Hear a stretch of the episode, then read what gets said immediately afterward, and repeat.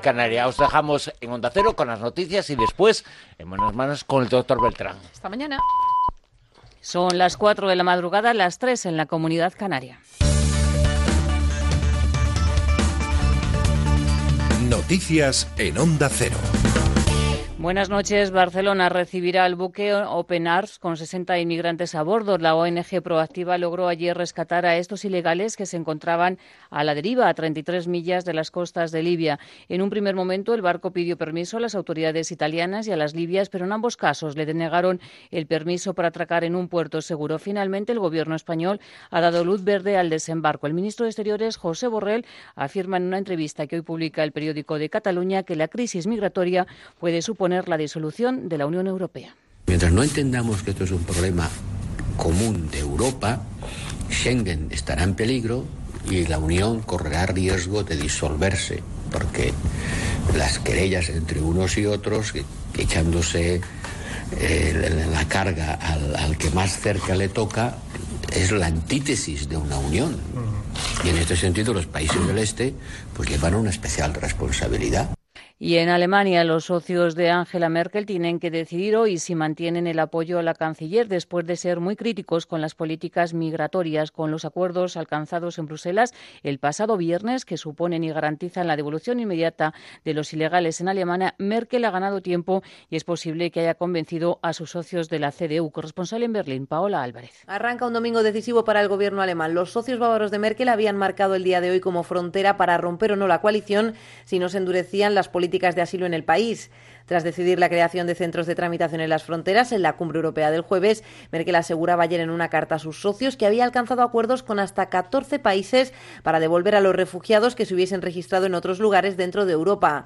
Es lo que marca el acuerdo de Dublín, pero hasta ahora Alemania solo había podido devolver al 15% de solicitantes de asilo registrados en otros países por la negativa de estos a recibirlos.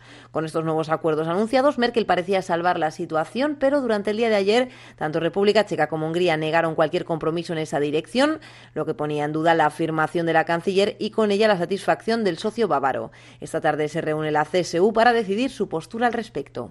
Del exterior, hoy estamos pendientes de las elecciones en México. Casi 90 millones de ciudadanos están convocados a las urnas para decidir por el continuismo que representan los partidos de centro-derecha, el PRI y el PAN, o dar un giro político a la izquierda con el candidato Andrés Manuel López Obrador. Los comicios están marcados por los altos niveles de corrupción en el país y por la inseguridad. Las encuestas dan como favorito a López Obrador. De confirmarse los datos, sería la primera vez que la izquierda alcanza la presidencia del país. La gente va a votar por coraje y por coraje contra Peña Nieto. Entonces ya no hay otra, ¿no? Todavía pensaba yo en la mañana que a lo mejor este, la gente se inclinaba por Anaya, ¿no? Eh, a mí me hubiera gustado mucho Anaya porque es joven. El, el, candidato que está ahorita en las preferencias es López Obrador, que ha vivido del presupuesto, del sistema durante estos 18 años. O sea, ataca a la mafia del poder y en realidad pues, vive de ello, ¿no? Pues estoy indeciso porque te digo que, que es un barco sin, sin rumbo fijo.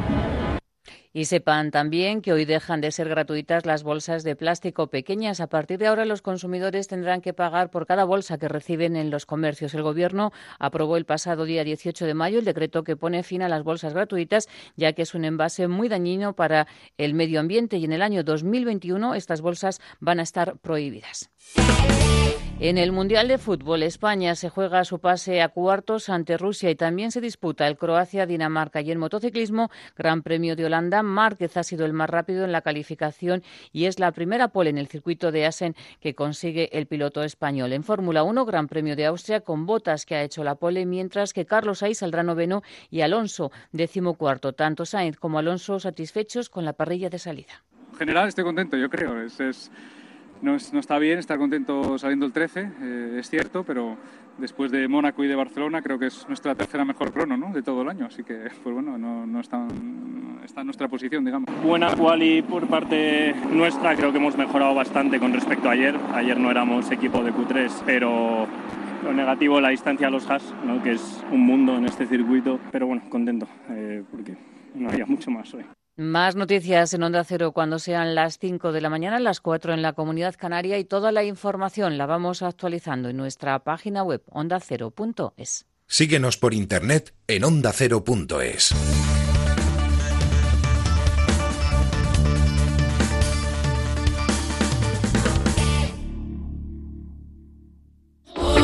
Este domingo estamos en Rusia, estamos en el Mundial, estamos en octavos. España, Rusia. La selección española se la juega ante el combinado del país anfitrión. ¡España! ¡Toma! ¡Toma! España, Rusia. Todos con la selección de hierro. Vamos a por los cuartos de final, donde nos veremos con el ganador del Croacia-Dinamarca, el otro encuentro de octavos del domingo. El Mundial se juega en Radio Estadio. Este domingo desde las 3 de la tarde con Héctor Fernández, Javier Ruiz Taboada y las mejores voces del deporte. Te mereces esta radio. Onda Cero, tu radio.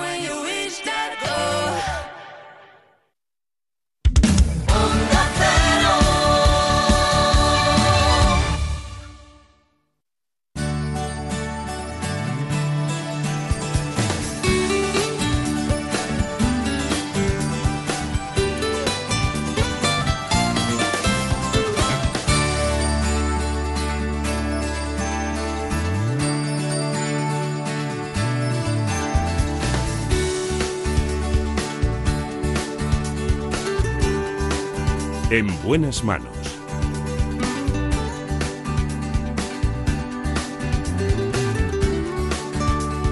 El programa de salud de Onda Cero. Dirige y presenta el doctor Bartolomé Beltrán.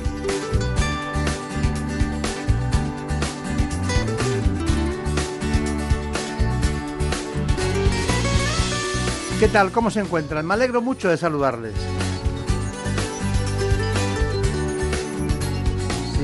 Amanece más temprano.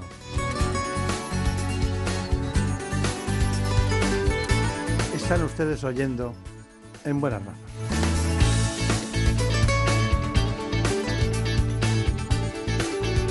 Se acumulan los oyentes en estas mañanas en las que escuchan ustedes este espacio. Tratamos todos los asuntos. Incluso nos adentramos en nuevas tecnologías. En este caso vamos a conocer qué es eso de la medicina hiperbárica. Porque a veces se necesitan de alternativas externas para curar mejor algunos procesos. Lo vamos a hacer con la doctora María Jesús Escribano Uzcudum, que es oncóloga de la paz.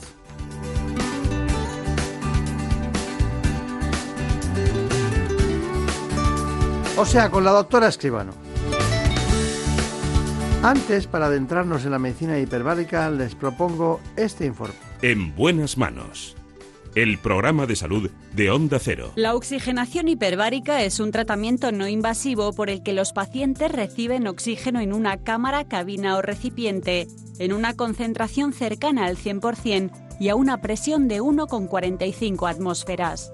Y es que administrando este gas a una presión superior a la normal, se aumenta la concentración y disponibilidad de oxígeno en el plasma sanguíneo, lo que favorece el metabolismo celular. Es lo que se denomina hiperoxia. Esto tiene una extensa cadena de beneficios, como la reducción de las inflamaciones, la mejora de la circulación sanguínea, la aceleración de la cicatrización o la generación de nuevos vasos sanguíneos, acortando el proceso de recuperación en determinadas enfermedades o simplemente mejorando el estado general de nuestra salud. La duración y la frecuencia de las sesiones deben ser indicadas por profesionales especialistas para obtener la máxima eficiencia, dependiendo de la patología o de lo que el paciente desee conseguir. Queremos tratar un asunto que se ha puesto muy de moda en todos los ámbitos, sobre todo de la mano de los pacientes, porque lo leemos con poca frecuencia, pero vemos sus soluciones. Y aquí lo importante siempre es la solución. Estamos hablando de ese recipiente hermético capaz de soportar presiones mayores a la atmosférica. Pero veamos lo que, en qué caso está indicado en el ámbito de la medicina y para eso está con nosotros una doctora, la doctora Anne Jesús Escribano. Usted es oncóloga, trabaja en el Hospital La Paz, pero eh, hoy hablamos eh, sobre este centro de medicina hiperbárica que hay en Madrid. Eh, ustedes le llaman Centro de Medicina Hiperbárica. ¿En qué dónde está situado? Está en la clínica Cosnes, está en la zona del, del Parque Las Avenidas. Uh -huh. Bien, hay una cuestión y es la siguiente. Mm, el primer momento en que usted le dicen que la medicina hiperbárica es una rama de la ciencia que estudia cambios fisiológicos y fisiopatológicos, ¿usted piensa que eso puede ser útil o ya lo conocía de antes? Porque estamos hablando de la medicina hiperbárica empieza en el siglo XIX. efectivamente, ¿no? La medicina hiperbárica eh, pues lleva más de tres siglos de evolución, ¿no?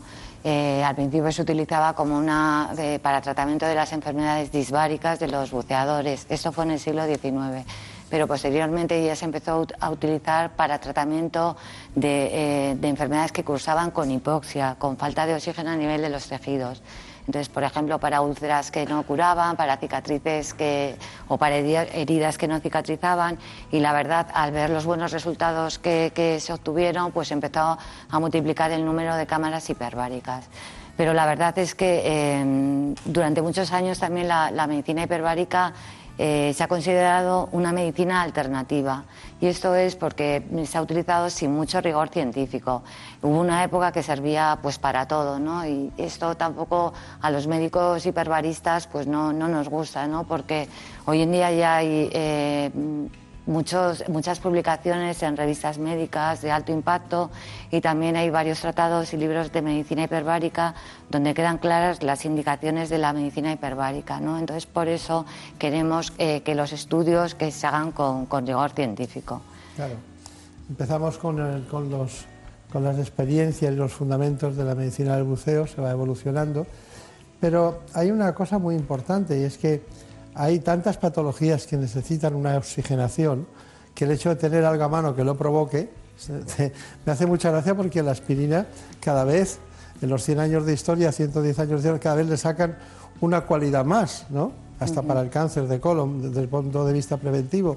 No sé por qué nos tiene que extrañar que ocurra esto con la medicina hiperbárica. Por eso está usted aquí, sobre todo porque mi amigo Pedro Aparicio, que en un momento determinado me habló de este asunto, eh, que es un experto también en comunicación, no solo eh, en el ámbito de la comunicación periodística, sino también en temas de salud, me indicaba, dice, bueno, es que en las, esas personas que son diabéticas y tienen un problema de circulación, de microcirculación, que llega poco oxígeno a la zona donde puede haber una úlcera tórpida, pues también se puede producir eso. Y realmente mm, mm, todo lo que es complementario del principal, que es la insulina o el tratamiento antidiabético, lo vemos como una cuestión menor y resulta que al final el proceso es un proceso localizado que ayuda al principal, que es el torrente circulatorio. Eh, bueno, eh, dígame, desde que ustedes están eh, Em, instalados, eh, ¿cuáles serían las patologías más frecuentes que ven que yo voy a tomar nota para luego repasarlas? Bueno, las patologías más frecuentes son, bueno, aparte de los accidentes de los buceadores, que en, nuestra clínica, por supuesto, no tratamos, eh, son las úlceras del pie diabético o otro tipo de úlceras, aunque no sea pacientes diabéticos. también estamos haciendo un estudio investigacional sobre el síndrome del miembro fantasma. El síndrome del miembro fantasma es una eh, es la percepción que tiene. Luego lo analizamos, pero es que quería saber el catálogo para luego ir uno por uno. ¿eh? Eh, perdóneme. Dígame, síndrome del, miembro fantasma, luego analizamos qué es. ¿Cuáles son las demás? pues también las intoxicaciones por monóxido de carbono. también se trata la, la toxicidad de, lo, de la de los tratamientos producidos por radioterapia. Mm. Pero es verdad que hoy en día esta toxicidad prácticamente no existe porque las técnicas de tratamiento han evolucionado muchísimo, ¿no? Entonces es más bien eh, pacientes tratados hace décadas eh, con, otras, con otras técnicas, ¿no? Entonces eh, también tratamos pues cistitis rádicas, necrosis de la mandíbula, necrosis del cartílago laríngeo. Bueno, la patología es muy variada. Eh, la Sociedad Americana y la Sociedad Europea tienen aprobadas 13 indicaciones de tratamiento en cámara hiperbárica. Ah. Eh, y esas eh, son las indicaciones, son las que tratamos, ¿no? Pero también es verdad que hay muchos estudios en marcha, ¿no? Por ejemplo, la sordera, la sordera súbita, alteraciones cognitivas, la esclerosis lateral amiotrófica, el Parkinson. Eh, no sé, son enfermedades que, se están estudiando y que el día de mañana podremos ver si de verdad es eficaz el tratamiento en cámara hiperbárica o no. Vamos a seguir con ese catálogo, que ya no, me gusta la palabra catálogo, pero sí es cierto que es el índice de las patologías más frecuentes tratadas por este problema. Eh, me ha quedado muy sorprendido, sobre todo con el síndrome del miembro fantasma. Eh, ¿Lo explicamos? ¿Nos explica en qué consiste? Bueno, el síndrome del miembro fantasma es la percepción que tiene una persona a la que se le ha amputado eh, un miembro, pues por ejemplo una pierna, un pie, y ese, esa persona siente todavía que ese, que ese miembro está conectado con su cuerpo.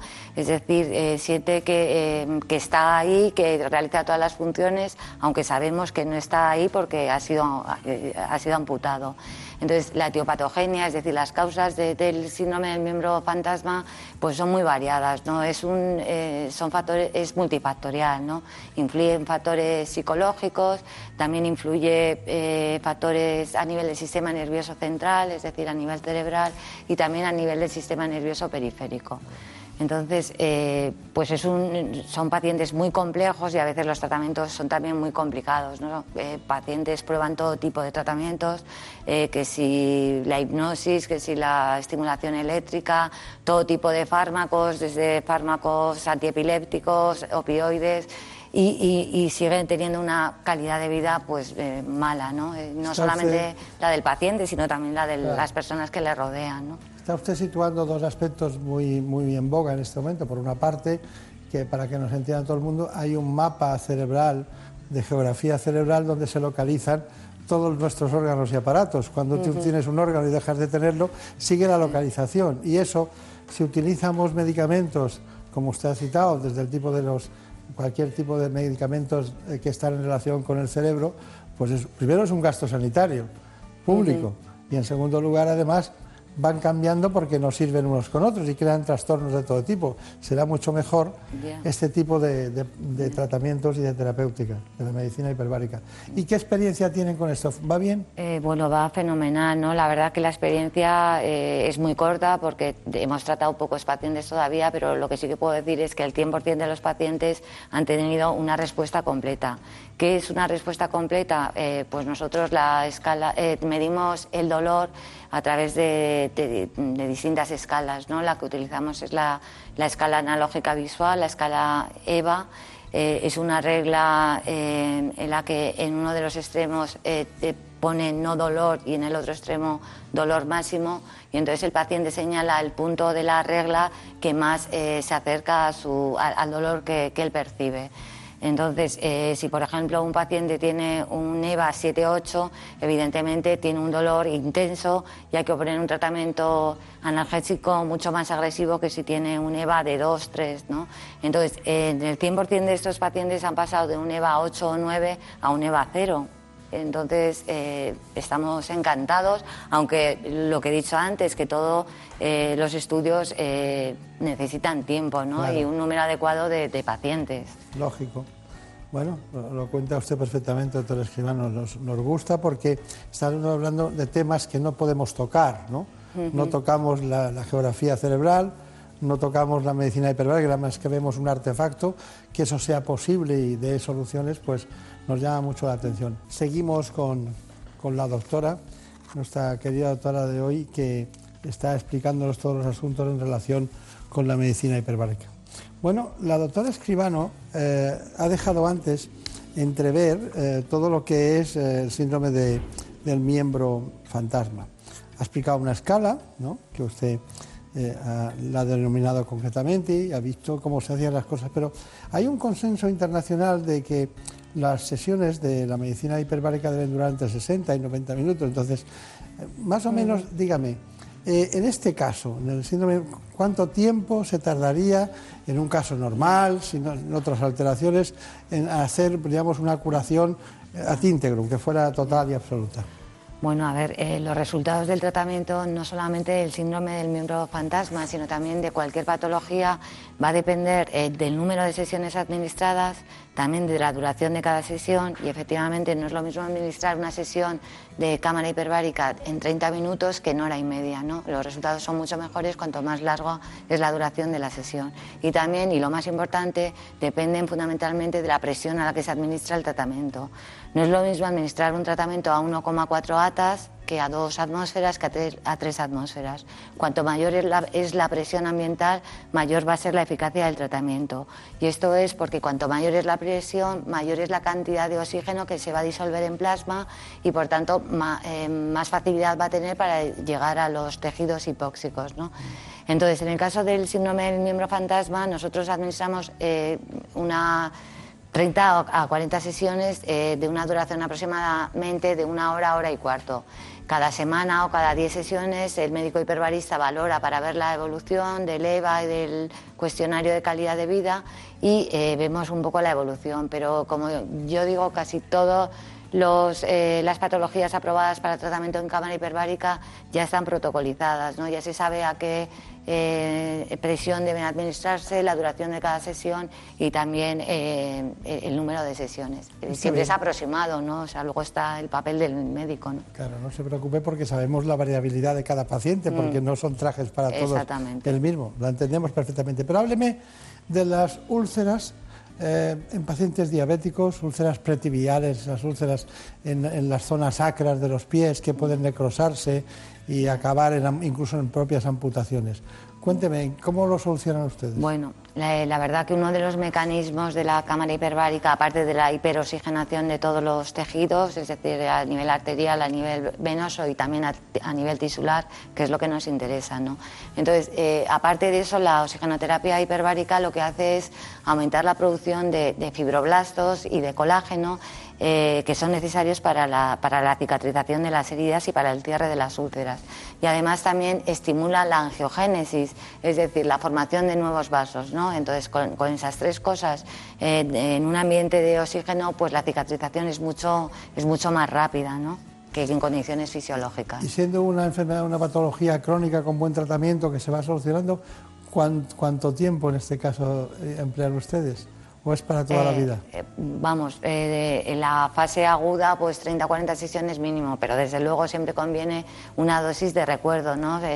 porque son pacientes crónicos y las úlceras son crónicas, ¿no? Entonces, pues una dosis de recuerdo, pues cada 6 8 meses conviene administrar unas cuantas sesiones más, ¿no? pero también eh, depende de cada paciente, no se puede generalizar. El proceso es muy sencillo. Tras colocar al paciente en la cámara y asegurarse de que está estanca y hay presión en el equipo, se cierra el acceso y se inicia la recirculación. Es decir, se saca el aire de la cámara y se sustituye por el oxígeno de tratamiento. Se trata de oxígeno medicinal 100% puro, sin ningún otro gas. Es oxígeno líquido que transformamos en gas. Entonces de aquí a la cámara va a llegar en gas.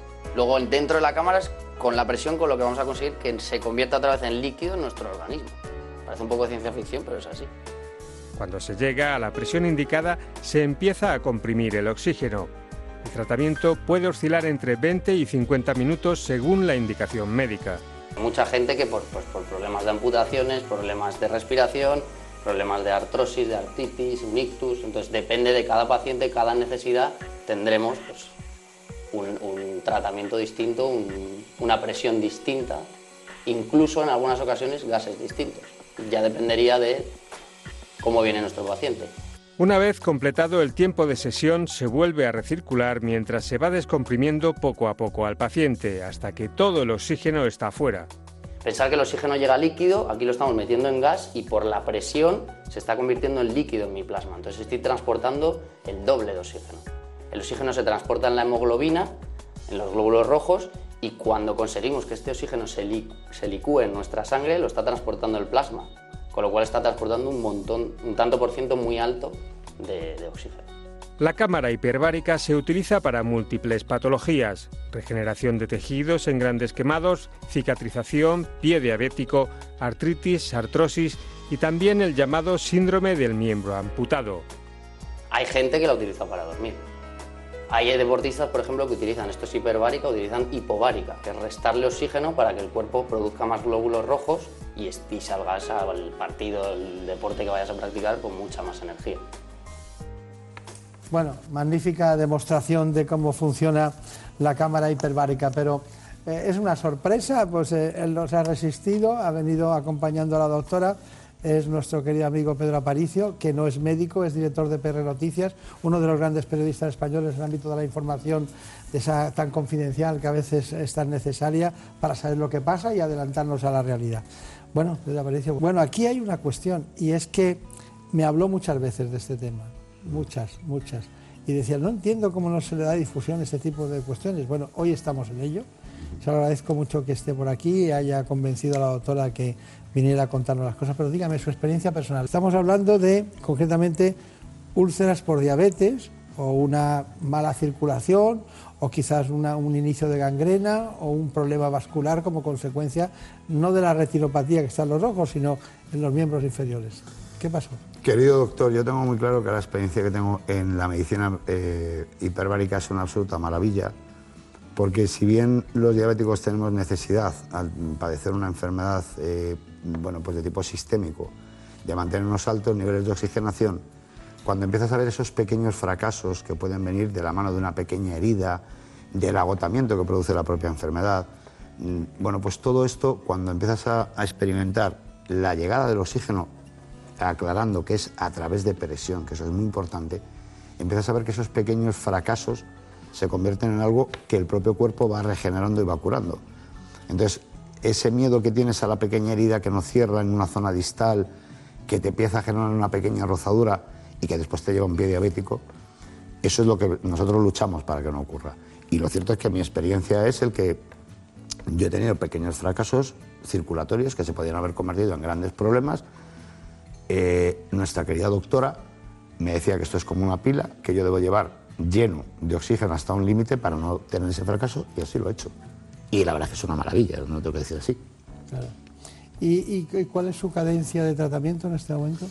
A mí me pusieron un tratamiento de choque que creo recordar que fueron siete, siete sesiones seguidas y una vez que hice estas siete sesiones lo que se ha hecho ha sido pues espaciarlo y he estado ahora lo hago una vez a la semana, o sea que no es ni costoso en tiempo, ni en dinero, ni en nada. Y la realidad es que sales y sales absolutamente, perdón, resucitado. Me veo encantado con este No, tema. no, es que es una, es una realidad, querido doctor, pero sobre todo lo bonito es ver gente que entra con dolencias ya escandal- escandalosas y salen del centro andando sin problemas. Eso es una maravilla. Claro, claro. Bueno, pues le voy a invitar eh, precisamente a ver, conocer otra experiencia como la suya, de un paciente. Ahí estuvo Javier Sanz y fue esta la información que nos proporcionaron. Este es el caso de Noemí, a quien la medicina hiperbárica ha cambiado la vida. Con tan solo 22 años, un accidente de tráfico le provocó la amputación traumática del brazo izquierdo. Durante 12 años ha sufrido el llamado síndrome del miembro fantasma, con dolores constantes y muy intensos, hasta que oyó hablar de este tratamiento. Las personas amputadas que padecemos este síndrome, lo que sucede es que se manifiestan de forma dolorosa, normalmente en el 80% de, los casos. Entonces, eh, eh, eso me lleva a que, a que tenga eh, mm, problemas de dolores en cada cambio de clima, cuando viajo, el cambio de presión, el cambio de, estación, cualquier cosa te conlleva a, dolor. He probado de todo, he probado mil tratamientos, parches de morfina, incluso me sometí a una operación para ponerme un neuroestimulador, el cual no me fue bien. Tuve muchos problemas con el neuroestimulador, casi me cuestan la vida y realmente descubrir esto ha sido abrirme las puertas de la vida. Yo lo recomiendo al 100%, totalmente. Yo en las poquitas sesiones que llevo, yo estoy experimentando cosas que en 12 años no he experimentado. Hay picos de sensaciones, son sensaciones como que me va a dar el dolor y de repente ese dolor se corta. No llego a sufrir. O sea, yo preveo como que me va a dar el dolor, pero se corta. Y desde hace 10 días estoy de verdad eh, muy contenta. es que contenta, feliz, no tengo palabras para explicarlo, de verdad, porque, porque estoy mm, que no, no me lo creo. Es, que esto es como que me ha dado la lotería otra vez. Entonces, eh, la verdad que es emocionante, ¿eh? realmente. Bueno, todo el mundo cuenta la misma realidad de distinta manera, ¿no? Es eh, cualquier hecho que ocurra, ¿no? El, el novelista lo, lo cuenta y sobre todo si es autobiografía de manera diferente. Bueno, doctora, usted es oncóloga, trabaja en el mundo de la medicina hiperbárica también, pero me gustaría que me dijera, claro, esos pacientes que tienen, que ahora no hay, pero que vienen de lejos de toxicidades por radioterapia y que usted lo conoce como especialista, eh, ¿realmente qué tienen? ¿Cuál es la patología que tienen? Hombre, pues eh, la patología más frecuente, como he dicho antes, son las cistitis rádicas o las proctitis. Claro. Eh, todas esas son producidas también por, por una hipoxia, por una falta de oxígeno a nivel eh, tisular. Eh, una de las ventajas también de la oxigenoterapia hiperbárica, que no la he dicho y que me parece muy importante como oncóloga, es que eh, un porcentaje de los fracasos del tratamiento con radioterapia y con quimioterapia es debido a la hipoxia tumoral, es decir, a las células que no tienen, tumorales que no tienen oxígeno. Esas células son mucho más resistentes al tratamiento con radioterapia y con quimioterapia. Entonces, potenciando, es decir, eh, superoxigenando estas células podría eh, también beneficiarse del tratamiento en cámara hiperbárica.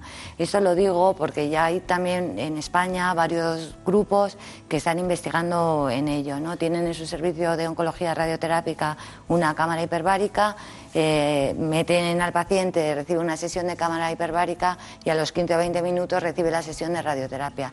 Con esto se supone eh, que el tumor va a estar hiperoxigenado, ¿no? Pero esto es verdad que es una hipótesis de trabajo, ¿no? Esto, como siempre, hay que demostrarlo. Claro. Bueno, usted lo que nos ha demostrado es que tiene una pasión por este tema, que a veces eh, uno necesita de esa pasión, con la vocación que tiene de curar a los pacientes, viendo los testimonios que hemos tenido, que, bueno, que realmente es eficaz, ¿no? sobre todo en determinadas patologías. Bueno, doctora Esquivano, ¿cuál es su conclusión? Brevemente, por favor. Bueno, la conclusión que puedo decir es que el tratamiento en cámara hiperbárica puede ser eficaz fundamentalmente en aquellas enfermedades que cursen con hipoxia, ¿no? como las úlceras diabéticas, el pie diabético, eh, eh, recuperación rápida de- de- en el deporte. Bueno, es que no, lo, no puedo concluir brevemente porque es muy, muy extenso muchas ¿no? el tema y son muchas patologías, sí. Muy bien, pues ha sido un placer. Vale, muchas Muchos gracias. recuerdos a los compañeros del centro y, y muchas gracias. Gracias a usted. En buenas manos. El programa de salud de Onda Cero.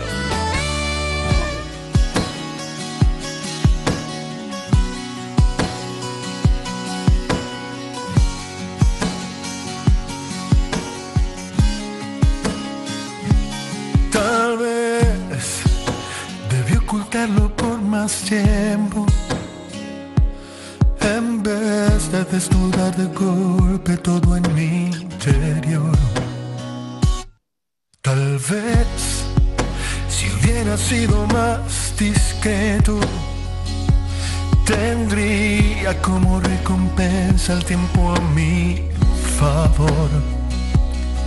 Pero a veces llega un sentimiento que es incontrolable es imposible separar. Es muy importante en muchas ocasiones acudir al dentista y sobre todo saber que en este mundo hay cuestiones muy difíciles de controlar como es el intrusismo profesional, la publicidad engañosa, las reclamaciones por mala práctica. Son algunos de los problemas a los que se enfrenta la odontostomatología moderna y por eso el presidente de los odontólogos, el doctor Oscar Castro, nos va a contar en qué consiste todo ese engranaje para que tengamos una buena salud bucodental. Fue mágico lo que sentí, perdona. Hablamos, por tanto, con el presidente del Consejo General de Dentistas de España, el doctor Oscar Castro, pero antes les propongo este informe. En buenas manos.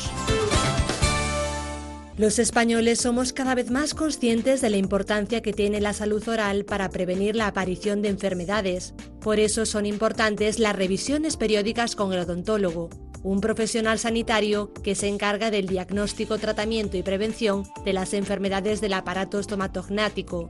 no solo se encargan del cuidado de los dientes, sino también de las encías, el tejido periodontal, el del maxilar superior e inferior y la articulación temporomandibular. Por este motivo, los odontólogos normalmente están especializados en un área, aunque en España no estén reconocidas como tal las especialidades odontológicas. En la actualidad en nuestro país hay 37.000 dentistas profesionales, de los cuales el 55% son mujeres, que ejercen en 22.000 clínicas dentales registradas. La profesión de dentista en España es practicada sobre todo por los odontólogos, siendo estomatólogos solo el 36% de los profesionales. Se trata de una carrera que se ha rejuvenecido en los últimos tiempos con una edad media de cerca de 40 años. España es uno de los países que menos visita al dentista. Solo la mitad de los españoles acude una vez al año y normalmente prefieren, en 8 de cada 10 casos, acudir a una clínica privada autónoma. Entre los principales motivos de consulta están la revisión, la limpieza y las obturaciones. Sin embargo, la profesión espera un gran crecimiento. Para 2020 se prevé que haya 40.000 dentistas en nuestro país, el doble que en 2010. En la actualidad son numerosas las iniciativas que desde el Consejo General de Dentistas han puesto en marcha para velar por la profesión y el cuidado de los pacientes, como por ejemplo la lucha por el intrusismo profesional y la regulación de la publicidad sanitaria, una manera de asegurar que los pacientes estén atendidos por los mejores profesionales, evitando la competencia desleal y que se difundan mensajes que puedan ser engañosos para la población. Y agradecemos mucho al doctor Oscar Castro que un día en el que podía estar en Murcia o en el Consejo está con nosotros esta mañana para hablar concretamente de la profesión de odontostomatología que está pasando por un momento como si fuera el paso de las termópidas. Cada día hay conflictos en el entorno que no están en relación con la ortodoxia profesional, sino con esas cuestiones que se vienen planteando. Doctor Castro, bueno, tengo aquí algunos profesionales sanitarios, a, mí concretamente nos sorprende ver cómo la salud bucodental se ha mercantilizado gravemente. O sea, mercantilizar gravemente, cuando yo siempre decía que la odontología es... Eh, es cara por la tecnología, pero el dentista es barato porque su trabajo al final es poner en funcionamiento una serie de cuestiones que necesitan mucha tecnología que es cara. Pero claro, de repente eh, salen mm, tratamientos, eh, hay publicidad abierta, engañosa. ¿Qué, está pasando? Por resumirlo. Eh, principalmente, pues lo que podemos ver es que hemos pasado de un modelo de dentista tradicional, donde eh, pues éramos especialistas en medicina, a la creación de, y apertura de múltiples facultades de odontología con un aumento exponencial en el número de dentistas, ya no son médicos, son odontólogos, entonces convivimos y de hecho nuestro colegio se llama Colegio de Odontólogos y Estomatólogos, con las mismas competencias y atribuciones profesionales y que, como digo, eh, ha hecho que, por un lado, eh, tengamos mayor juventud dentro de nuestra profesión, pero por otro lado, ese aumento indiscriminado de facultades de odontología ha creado una plétora profesional, con lo cual hay una vamos a decir, excesiva oferta de dentistas, con lo cual eso ha venido a cambiar el modelo tradicional de consulta de médica que teníamos y han entrado pues un, factor distorsionador que son las empresas eh, y las sociedades de inversión donde eh, crean y, forman y compran clínicas dentales con un fin puramente mercantilista y por ello pues lleva a una degeneración y a un, y a un cambio en nuestra profesión tremendamente grande, como, como bien ha dicho usted, es eh, la mercantilización de, de, nuestra profesión y por lo tanto para hacer esas ofertas nos hemos encontrado pues una serie de anuncios verdaderamente agresivos utilizando pues personajes famosos, ofertas donde aparece pues implantes desde tal cantidad en donde nunca se dice el total del tratamiento, sino se dice una parte, es decir, es una publicidad engañosa, se mire como se mire, o incluso letra pequeña o asteriscos donde te envían a otros sitios a ver las condiciones.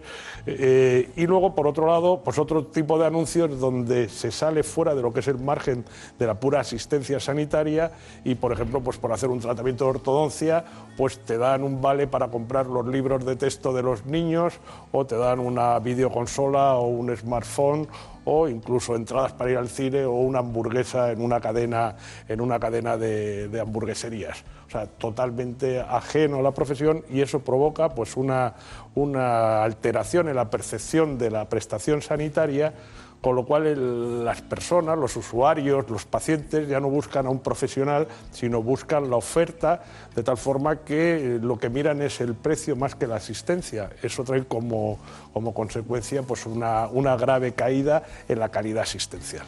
Claro. Bueno, son las palabras del doctor Oscar Castro, que en estos eh, días ha tomado posesión como presidente del Consejo General, que es por segunda vez, ¿no? Por segunda vez. Así es. Ahora, ¿cuánto tiempo tiene? Cuatro años más. Cuatro años más. Bueno, pues le han tocado todas las batallas, ¿eh? porque Sí, está usted como el guerrero del antifaz. sí. Porque siempre le oigo hablar que tiene que ir al Senado, que tiene que ir al Congreso, que tiene que hablar con diputados, que tiene... Porque, por ejemplo, eh, ¿qué pasos están dando para que se regule la publicidad sanitaria? Bueno, después de todo, los colegios profesionales podemos decir que somos, eh, somos el nexo de unión entre lo que es eh, la sociedad, los pacientes y los profesionales que componen obligatoriamente eh, esos colegios profesionales y todos agrupados eh, dentro de lo que se llama Consejo General de Colegios de Odontólogos y Estomatólogos de España, que tengo el honor de presidir. Nuestro interlocutor es la Administración, tanto en el ámbito nacional y luego a través de los colegios en el ámbito autonómico, donde las competencias, como, como saben, están transferidas, e intentamos hacer que la legislación sea lo más favorable principalmente para el paciente y para que los profesionales puedan hacer su ejercicio en las condiciones y en el ambiente, en el escenario adecuado para, para ello. Eh, brevemente, por favor, ¿usted cree que el nuevo gobierno va a mantener los compromisos sobre la regulación de la publicidad sanitaria? Bueno, no es que no es que lo creo, es que tienen la obligación de hacerlo. O sea, lo que sí es verdad es que cualquier cambio de gobierno supone para los que estamos dentro de, corporaciones de derecho público y que, pero que después de todo eh, tenemos que llegar a ellos para que se produzcan los cambios legislativos, como le decía antes, pues yo lo he denominado el juego de la oca de, de la odontología. Cuando hay un nuevo cambio, cuando hay un cambio de gobierno, lo que te encuentras es que todo lo que has avanzado tienes que volver a la casilla de inicio y empezar otra vez a intentar explicar todo lo que supone eh, la odontología como ente sanitario y sobre todo que el 94% de las prestaciones odontológicas que se hacen en España se hacen de forma privada, es decir, la cartera de servicios de la, de la odontología pública, en la sanidad pública, solo es el 6% y por lo tanto eso es una de las cosas que equiparándonos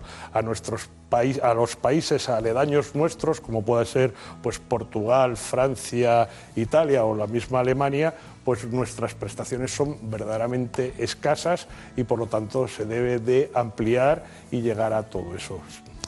Está bien, pero dígame, eh, tengo aquí, los dentistas participan en el desarrollo de la receta médica electrónica, eh, la receta privada se refiere. Eh, ¿Esto es, es bueno? ¿Está bien? Bueno, por supuesto que sí. El poder conseguir, y a estas alturas del siglo XXI, que no podamos hacer desde el sector privado, que como digo, somos la gran mayoría o son la gran mayoría de los dentistas españoles, una trazabilidad de las prescripciones de, los dentistas, es una cosa que es de obligado cumplimiento y así, y así tiene que ser tanto en cuanto los dentistas tienen la capacidad de prescripción de medicamentos absoluta y por lo tanto hay que, mm, como digo, seguir la trazabilidad de esa, de esa medicación. Otro tema importante en la asistencia, las guías clínicas. El Consejo General de Dentistas eh, elaboró unas guías junto con la Fundación Dental Española. Eh, el Consejo, tengo aquí, la Fundación Dental Española y el Consejo General de Dentistas han elaborado las guías clínicas, que están basadas en la evidencia científica, un documento está orientado como una herramienta. Eso Eso, efectivamente, eso es unas guías clínicas de uso para los profesionales, no son protocolos de actuación, sino simplemente son una serie de guías, de pautas para los distintos No tratamientos. obligan, pero sí. No obligan, pero que es una cosa que lo hacemos precisamente para que, como su propio nombre indica, para que guíe al profesional hacia, hacia obtener una mejor praxis eh, profesional. ¿Qué piensa de que los españoles, el 96%, tengan que sufragar sus gastos bucodentales? Pues me parece penoso, sinceramente. Creo que si en España se puede eh, no solo tener la gran solidaridad que tenemos en todos los ámbitos, eh, lo que hay que tener en cuenta también es que con nuestros impuestos y si la sanidad pública puede sufragar desde un trasplante de corazón a un trasplante hepático o cualquier tipo de, intervención, es penoso que los españoles tengan la boca que, tenemos. Eh, de hecho, está considerada como la, la peor boca, o sea, los españoles somos los europeos que menos acuden al dentista y que por lo tanto al tenerlo que sufragar de su propio bolsillo y el Estado participar mínimamente, pues eh, la verdad es que es penoso a estas alturas de, a estas alturas de la vida. Bueno, doctor, eh, doctor Castro, usted eh, que le ha pasado lo suyo en su consejo, pero nosotros seguimos con un asunto de fondo importante en la salud bucodental de los españoles, lo hacemos con el presidente recientemente electo de todos, de todos ellos, concretamente el doctor Oscar Castro. Bueno, doctor Castro, eh, estábamos hablando de una, de una serie de cuestiones que a usted le preocupan y preocupan a su consejo, pero hay una que es idental. ¿Qué, qué es eso de idental? Bien, idental es una marca de una serie de clínicas eh, que en un número de 25 está, están en 11 comunidades autónomas españolas y que después de una gestión eh, mala por parte de los primeros administradores y creadores, lo vendieron a un fondo, a un fondo de inversión eh, que están especulando con ella y ahora mismo están dejando a miles de personas en la calle sin tratamiento porque no están ni pagando las nóminas a sus empleados, entre ellos dentistas, por supuesto, eh, y, la gente está sin recibir por la asistencia dental por la que han pagado o incluso cuando han fracasado tratamientos nadie está allí para poderles atender porque están quitando las clínicas de la noche a la mañana y además de una forma paulatina y sibilina, de tal forma que de momento es una noticia local cuando es un escándalo que casi lo podemos comparar al famoso escándalo del aceite de colza desnaturalizado un tema grave entonces. Muy grave. Y, ustedes qué pueden hacer? Los, dentistas llamamos eh, que están unidos de manera ortodoxa en torno a un consejo, que tienen sus criterios profesionales, que llevan la ética como bandera.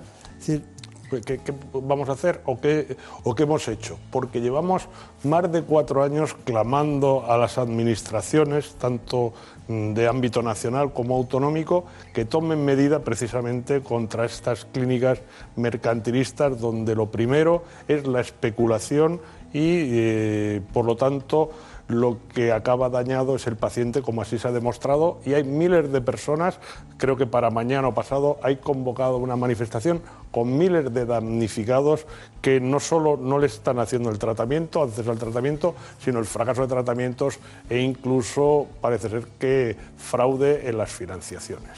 Bueno, eh, está hablando de problemas que afectan al mundo de la odontostomatología el presidente de ese consejo, el doctor Oscar Castro, pero nosotros hemos preparado esta información que refleja cómo afrontan esos problemas. Un estudio de la Universidad de Granada denuncia el intrusismo profesional en la odontología y advierte de que las penas son insuficientes. La sanción máxima para quienes ejerzan sin el título es una multa de 12 a 14 meses una práctica contra la que luchan los colegios profesionales, que reclaman que los pacientes sean atendidos por un personal cualificado con título y colegiado. Otro de los problemas de la profesión es la publicidad engañosa, prácticas comerciales ilegales que suponen un riesgo para la salud. Esto es combatido por el Consejo de Dentistas con una política de tolerancia cero, así como la mala praxis, y es que en los últimos años han aumentado un 30% las denuncias. El número de reclamaciones crece especialmente entre las clínicas de cadenas dentales. Además, este mal ejercicio profesional puede derivar en el cierre de clínicas, lo que conlleva que los tratamientos quedan pendientes de finalizar y que en muchos casos ya están abonados. Una situación por la que también luchan desde el Consejo de Dentistas, apoyando a estos pacientes y defendiendo la ética y deontología en el ejercicio profesional. Bueno, eh, está muy bien esta información, pero eh, hay una cuestión y es que ustedes han, pedido al Ministerio de Sanidad que incluya prestaciones relativas a la salud oral. ¿no? Eh, pero claro, a mí me interesaría saber si, si eso hay una cartera de servicios. Eh, ¿Eso se puede incluir en la cartera de servicios? ¿Han pedido eso exactamente? Hombre, por, por, supuesto que sí. Eh, teniendo en cuenta que la boca tiene 32 piezas en un adulto y 20 en un, en un niño, pues estamos hablando de 52 piezas que a lo largo de la vida se pueden deteriorar y si contando, contamos con el número de, de españoles es una cantidad verdaderamente elevada. Ahora bien, sí podemos coger y empezar por las partes más débiles de nuestra sociedad, que son niños, ancianos y discapacitados, que serían los objetivos y lo que estamos proponiendo al Ministerio que se implique y que actúe de una vez y, de una forma contundente y seria con la salud bucodental de los españoles. Es curioso que en lugar de ustedes querer más pacientes privados, están, están queriendo solucionar la adversidad del sistema público que les ayude a solucionar ese problema. Eh, doctor Beltrán, nosotros somos sanitarios, nosotros queremos el bienestar del paciente y lo que sí está claro es que hay una bolsa de ellos que no tienen acceso a esa sanidad y sería muy mediocre y muy malo por nuestra parte el no querer que esa gente acceda a la salud como, como es de justicia. Bueno, sabemos que hay un exceso de profesionales, pero tenemos un informe sobre la validación profesional. Vamos con él. La Facultad de Medicina de la Universidad Complutense de Madrid acogió el primer Congreso Nacional de Profesiones, un encuentro que tuvo representación sanitaria para analizar la situación de la colegiación en nuestro país. La charla en la que intervinieron representantes de médicos, optometristas, veterinarios y odontólogos analizó la importancia de una nueva herramienta para acreditar la profesión, la validación periódica de la colegiación es eh, cumplir una serie de condiciones por parte de los profesionales sanitarios, entre ellos la buena praxis, la formación continuada y todo eso es un garante de que la atención hacia el paciente va a ser de la máxima calidad y con las adecuadas condiciones. Los expertos señalaron que actualmente en España solo es obligatoria para los sanitarios la colegiación, una manera de certificar que se cumplen las condiciones y la titulación adecuada para el ejercicio profesional y aunque se está trabajando para que la validación periódica de la colegiación sea en un futuro obligatoria, hoy por hoy se trata de una certificación extra que aporta garantía a los pacientes. Bueno, eh, ahora hablamos de este asunto que quiero preguntarle unos datos, pero algo más al que matizar sobre el intrusismo. Hay algunas. Bueno, sí, eh, principalmente hemos visto que las penas que, y lo decían en el vídeo, no son ejemplarizantes.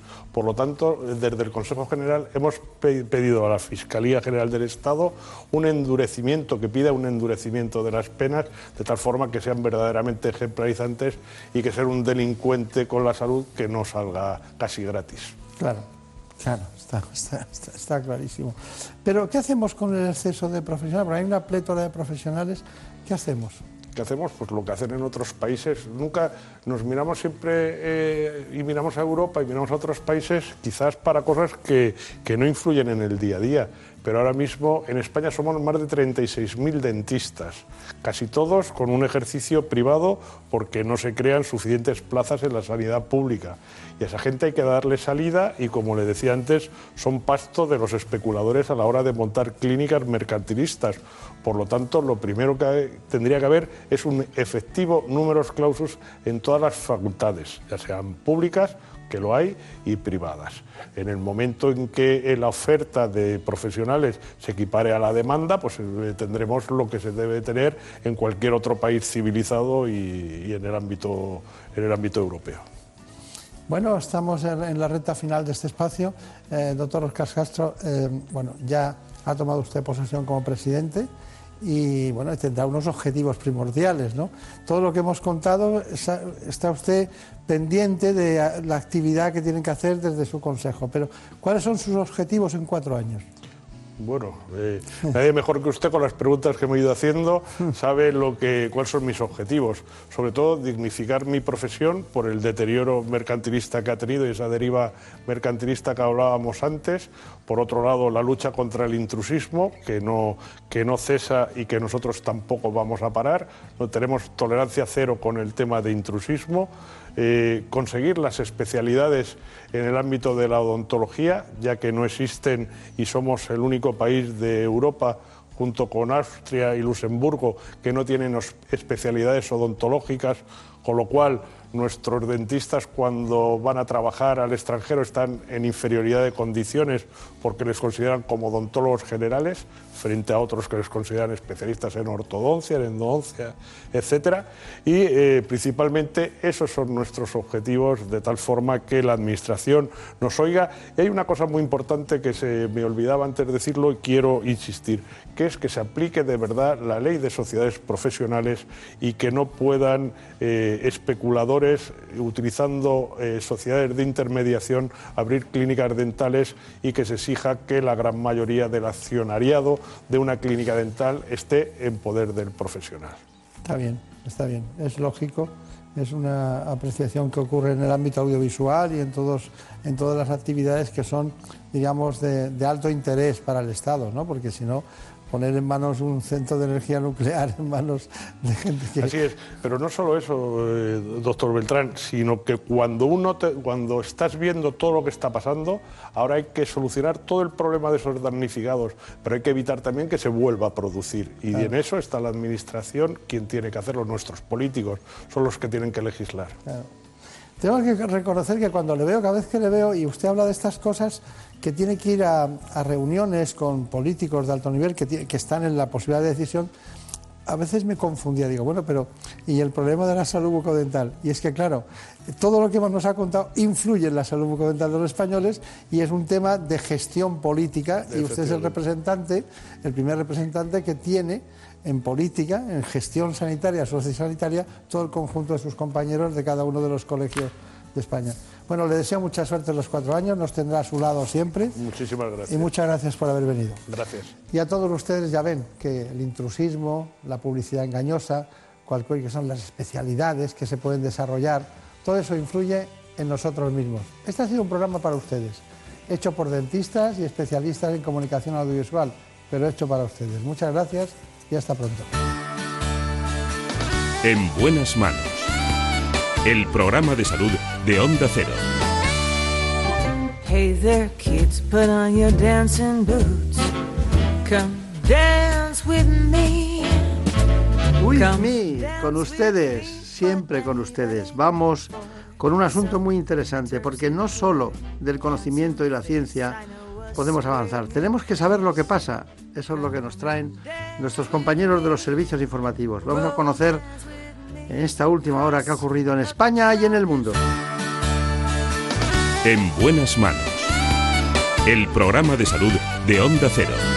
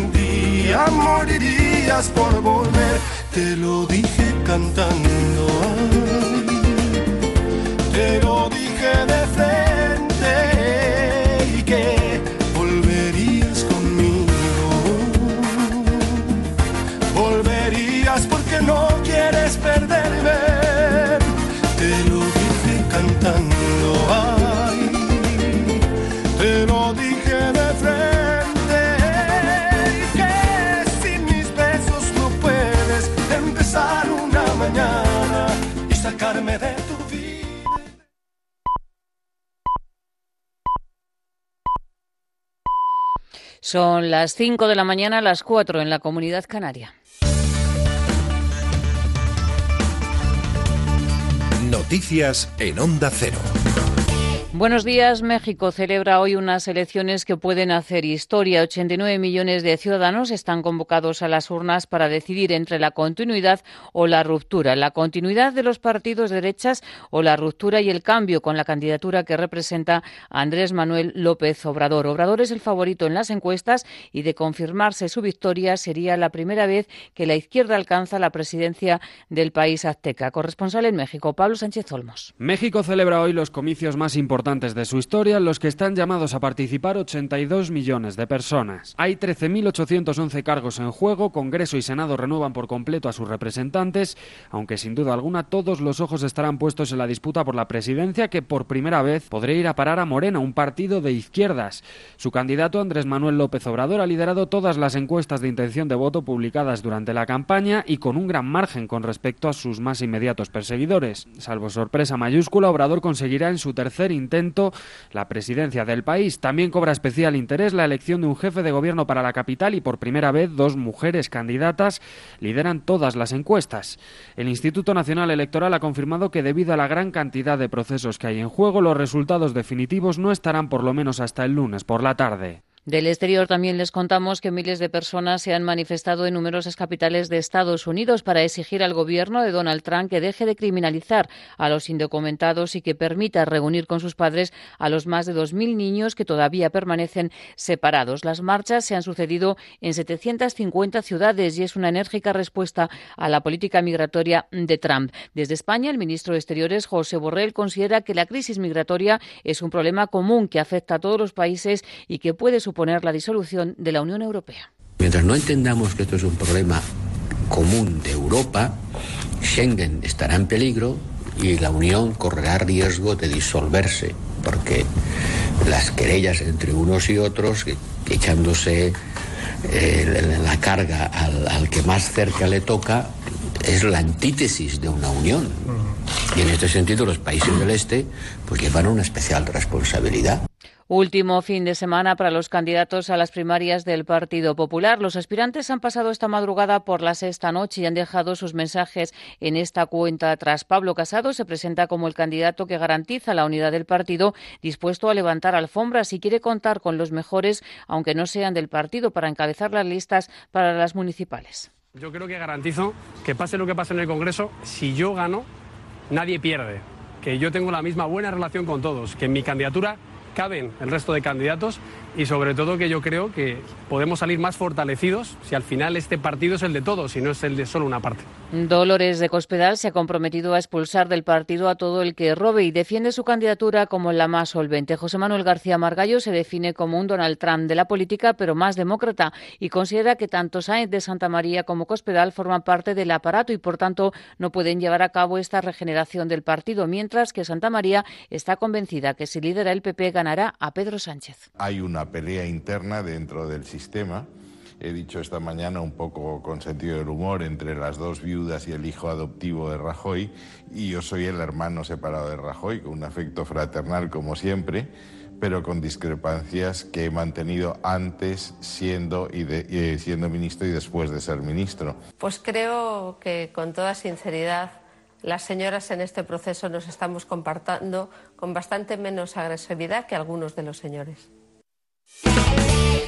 En el Mundial de Rusia, Francia y Uruguay ya están clasificadas para cuartos. La selección francesa ha eliminado a Argentina por 4-3 y Uruguay se ha impuesto a Portugal por 2-1. Hoy a las 4 de la tarde juega España ante Rusia y también se va a disputar el Croacia-Dinamarca. La selección española sabe que juega ante la anfitriona, que será un partido con mucha presión y, según ha dicho Silva, la clave para vencer a Rusia pasa por tener el balón. Bueno, yo creo que lo que nos ha llevado a los éxitos ha sido uh, tener el balón. Luego está claro que cada partido te pide cosas diferentes. Mm, tenemos que saber leerlo, como creo que lo hemos hecho durante todo este tiempo. Está claro que luego influye muchas otras cosas ¿no? en un partido. Pero bueno, yo creo que la filosofía que tenemos es la, adecuada, que es la que nos ha llevado a ganar. Más noticias en Onda Cero cuando sean las 6 de la mañana, las 5 en la Comunidad Canaria y toda la información la vamos actualizando en nuestra página web ondacero.es. Síguenos por internet en ondacero.es.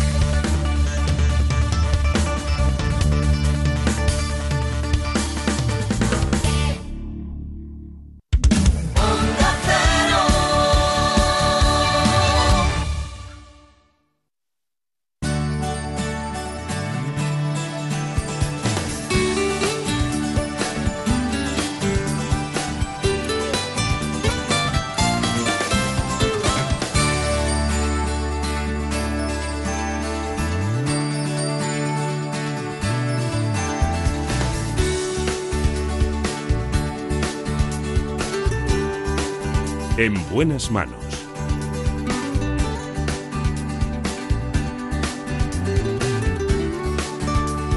El programa de salud de Onda Cero. Dirige y presenta el doctor Bartolomé Beltrán.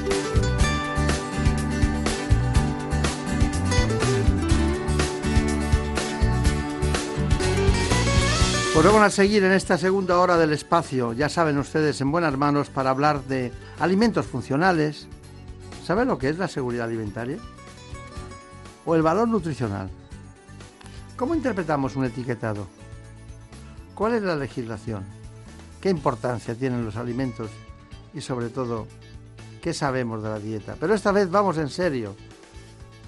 Todo, todo lo que nos cuentan eh, hay que pasarlo por el tamiz del conocimiento. En este caso vamos a hablar con una catedrática de nutrición y bromatología de la Universidad de Murcia. Se trata de la doctora Periago. Y aquí en nuestros estudios, antes de escucharla, de que nos razone, de que nos explique, vamos con esta información que coordina todo lo que queremos decir hoy en este espacio. En buenas manos. El programa de salud de Onda Cero. La producción y el consumo de alimentos son esenciales en cualquier sociedad y deben contar con unas normas rigurosas para proteger la salud de los consumidores. Todos los agentes que participan en la cadena de producción alimentaria, desde el sector primario hasta la comercialización y el consumo, trabajan para garantizar que los alimentos tengan la mayor seguridad posible y hoy en día la cadena alimentaria europea es considerada una de las más seguras del mundo. Esto se debe a las estrictas normas de control que establece la Unión Europea en materia de higiene de los alimentos, de salud y bienestar de los animales o de prevención de la contaminación. Y además se han implantado ciertas normas para el etiquetado de los productos, la finalidad de todos estos controles es asegurar a la sociedad y al consumidor que lo que llega a su mesa tiene plenas garantías sanitarias. Tenemos la oportunidad de ver aquí en nuestro estudio central a una doctora que es profesora, catedrático de nutrición y bromatología. Trabaja en la Universidad de Murcia. Doctora Periago, me alegro mucho de, saludarla. Había oído hablar mucho de usted, pero realmente el tema de hoy es un tema que la gente de entrada, nadie se levanta por la mañana pensando qué va a pasar con la seguridad alimentaria de mi vida, ¿no? Con la seguridad alimentaria de mi vida.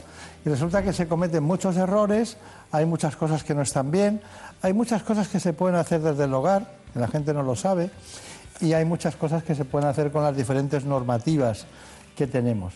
Bueno, usted nos tiene que aclarar eh, todos los hechos fundamentales, pero ¿qué es la seguridad alimentaria?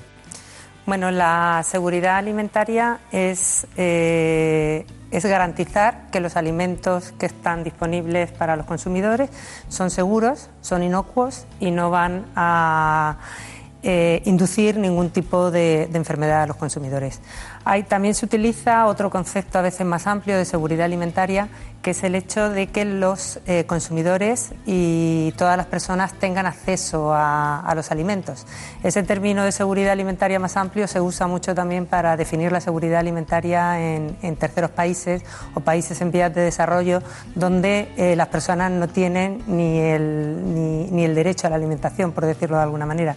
Pero en, nuestros, en nuestras sociedades desarrolladas la seguridad alimentaria la definimos más como el hecho de que los alimentos sean inocuos y estén exentos de peligros de naturaleza biológica, química o física.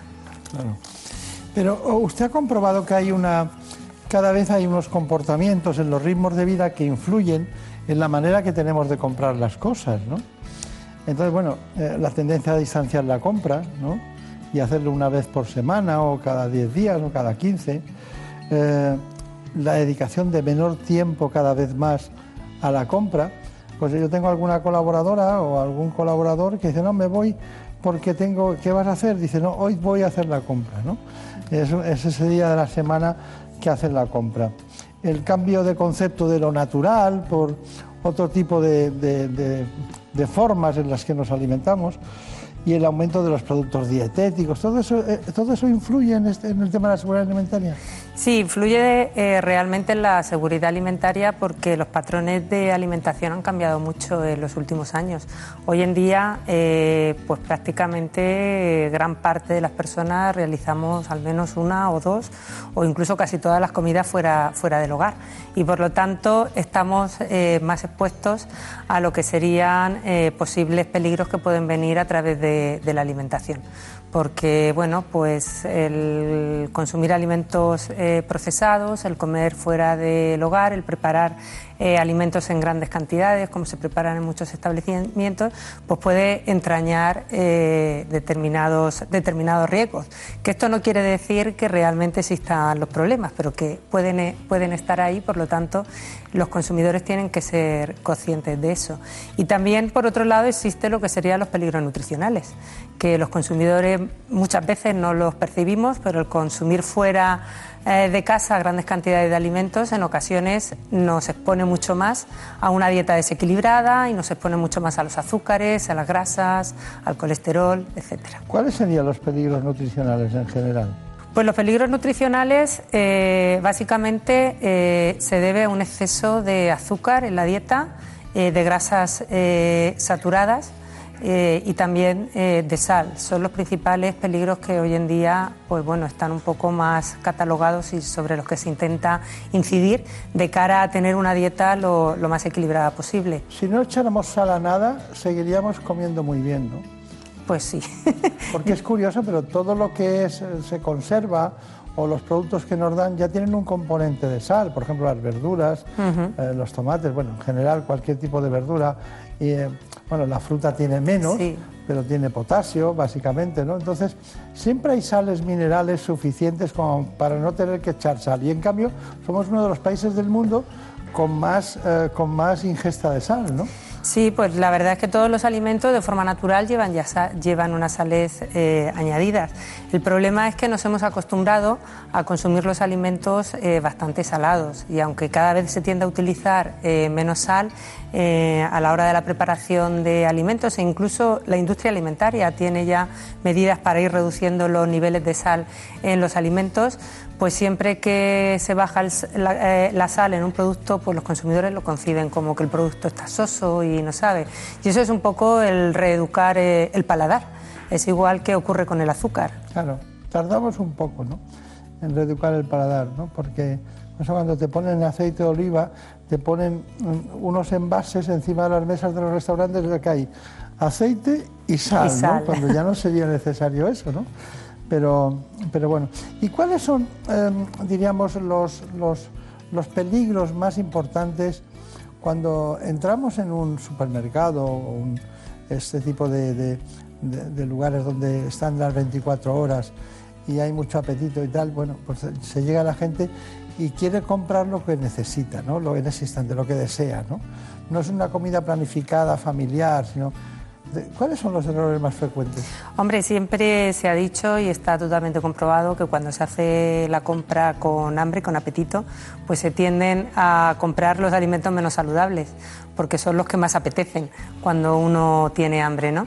Entonces, eh, entre las prácticas que se recomiendan para ir a hacer la compra es eh, que no sea justo la hora antes de comer, ¿no? que es donde tiramos de, los alimentos quizás eh, menos saludables. Lo ideal sería pues, intentar siempre planificar de alguna manera lo que sería la, cesta de la compra y buscar pues, o consumir en casa los, los platos básicos de lo que es la dieta mediterránea que todos conocemos y, que es la, la, dieta ideal por, por excelencia.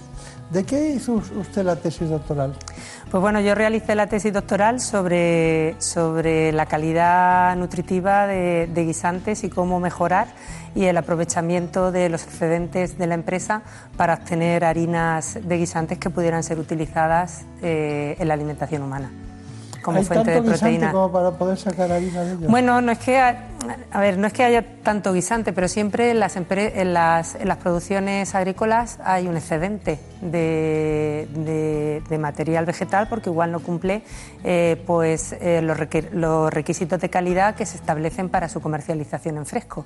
Y todos esos productos, pues al final eh, lo ideal sería de alguna manera reprocesarlos y derivarlos hacia otra hacia la obtención de, otros productos.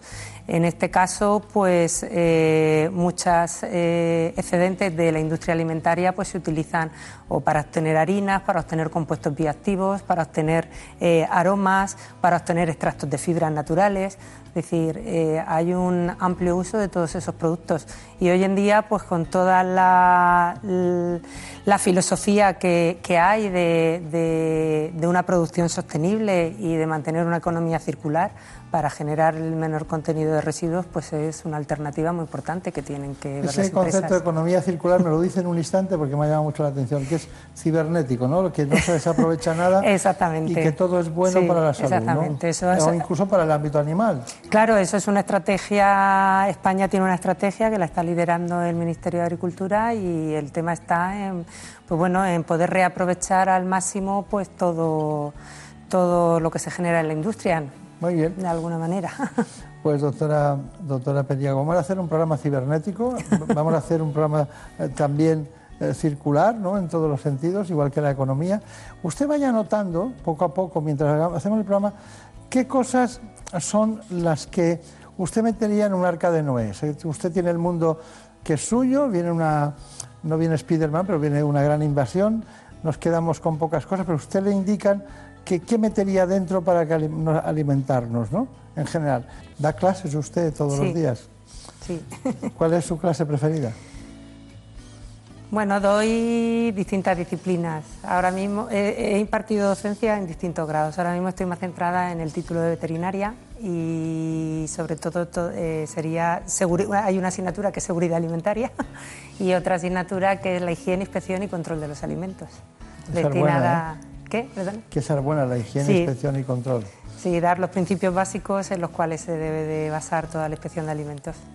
Respecto a, los distintos países del mundo, nosotros somos la séptima, el séptimo país en economía mundial, eh, en una clasificación de distintos grados. ¿Usted cree que estamos bien situados en seguridad alimentaria? Porque a mí no me da esa impresión. Pues estamos muy bien situados. ¿Sí? Yo creo que precisamente los consumidores ese es el, error que tienen. Es decir, que la percepción de la seguridad alimentaria por parte de los consumidores es bastante, es bastante baja y sin embargo tenemos eh, una seguridad alimentaria excelente. ¿Ah, eh, tenemos unos sistemas de control que nos permiten y nos garantizan que eh, los alimentos que llegan a los consumidores son totalmente seguros y esos controles eh, se hacen gracias a que se eh, implantan eh, actividades a lo largo de toda la cadena alimentaria, desde lo que sería la producción primaria, a la hora de producir los, alimentos, bien los alimentos de origen animal o alimentos de origen vegetal, en las granjas o en el campo. Luego tenemos otra serie de controles a nivel de, las empresas alimentarias, donde los empresarios tienen que controlar todo lo que producen y detectar los fallos antes de, que aparezcan. Y luego tenemos otra herramienta que se llama la trazabilidad que es eh, un registro que se hace de los alimentos a lo largo de toda la cadena desde que los alimentos se producen hasta que llegan al consumidor. De tal manera que las empresas tienen que saber dónde se, realizó la producción de esos alimentos, de dónde provienen, si de una granja de animal, eh, quién es el ganadero, si es una granja vegetal, quién es el productor agrario, de tal manera que eh, vamos a tener todos los datos de cómo eh, se ha, realizado la producción de esos alimentos, qué tratamientos fitosanitarios se le han dado, qué tratamientos farmacológicos se han, eh, se han adjudicado a los animales en caso de que tuvieran alguna, alguna enfermedad. Y también eh, vamos a hacerle un seguimiento a lo largo de todo el proceso en la, industria. Qué aditivos lleva, qué ingredientes, qué envases han entrado en contacto con el alimento y finalmente eh, vamos a saber en qué establecimientos se han distribuido esos alimentos. Luego hablaremos del etiquetado, que es muy interesante, pero la noticia de usted hoy en este programa sería que usted ha defendido como de excelente eh, toda la seguridad alimentaria de la que disfrutan los españoles. Eso sería, defiende los mecanismos por los que eh, hay una percepción diferente a la, realidad y que tanto en la trazabilidad como en los distintos elementos de inspección se va consiguiendo que tengan los alimentos eh, la, diríamos, la, palatología, la composición, eh, el grado, de, el grado de, de, nutrición adecuado como si fueran desde el punto de vista originales. Tenemos que seguir con este asunto nuestro de la nutrición y en este caso la seguridad alimentaria. Nos acompaña la autora María Jesús Periago, quienes lo han visto desde el principio del programa, es catedrático de nutrición y bromatología en la Universidad de Murcia y allí trabaja diariamente dedicada a esto tan importante como es la nutrición, en este caso para nosotros. Hemos hecho un reportaje, Javier Sanz ha hecho un reportaje que luego lo quiero comentar con la profesora. Vamos con él. Los estudios más rigurosos lo certifican. La población general está muy mal alimentada. Según la FAO, en los países en desarrollo la desnutrición afecta cada año a más de 800 millones de personas. Mientras en los países desarrollados estamos expuestos a una sobrealimentación que junto con el sedentarismo causa una alta incidencia de enfermedades asociadas directamente a una dieta alta en grasas saturadas y azúcares. El resultado, obesidad crónica, enfermedades cardiovasculares y diabetes. Sin embargo, el 60% de los obesos en el mundo viven en países emergentes. Es decir, no solo es cuestión de dinero, sino más bien falta de cultura alimentaria. En nuestro día a día, la comida rápida, los precocinados y en general los malos hábitos en nutrición pasan factura. Solo en España, la obesidad infantil afecta a casi el 20% de los niños y niñas. Esto, unido a los bajos niveles de actividad física y de ingesta de fruta y verdura, así como un consumo elevado de dulces y bebidas azucaradas, tiene graves consecuencias para su salud. De hecho, según la OMS, los niños españoles están entre los más obesos de Europa, junto a italianos y griegos.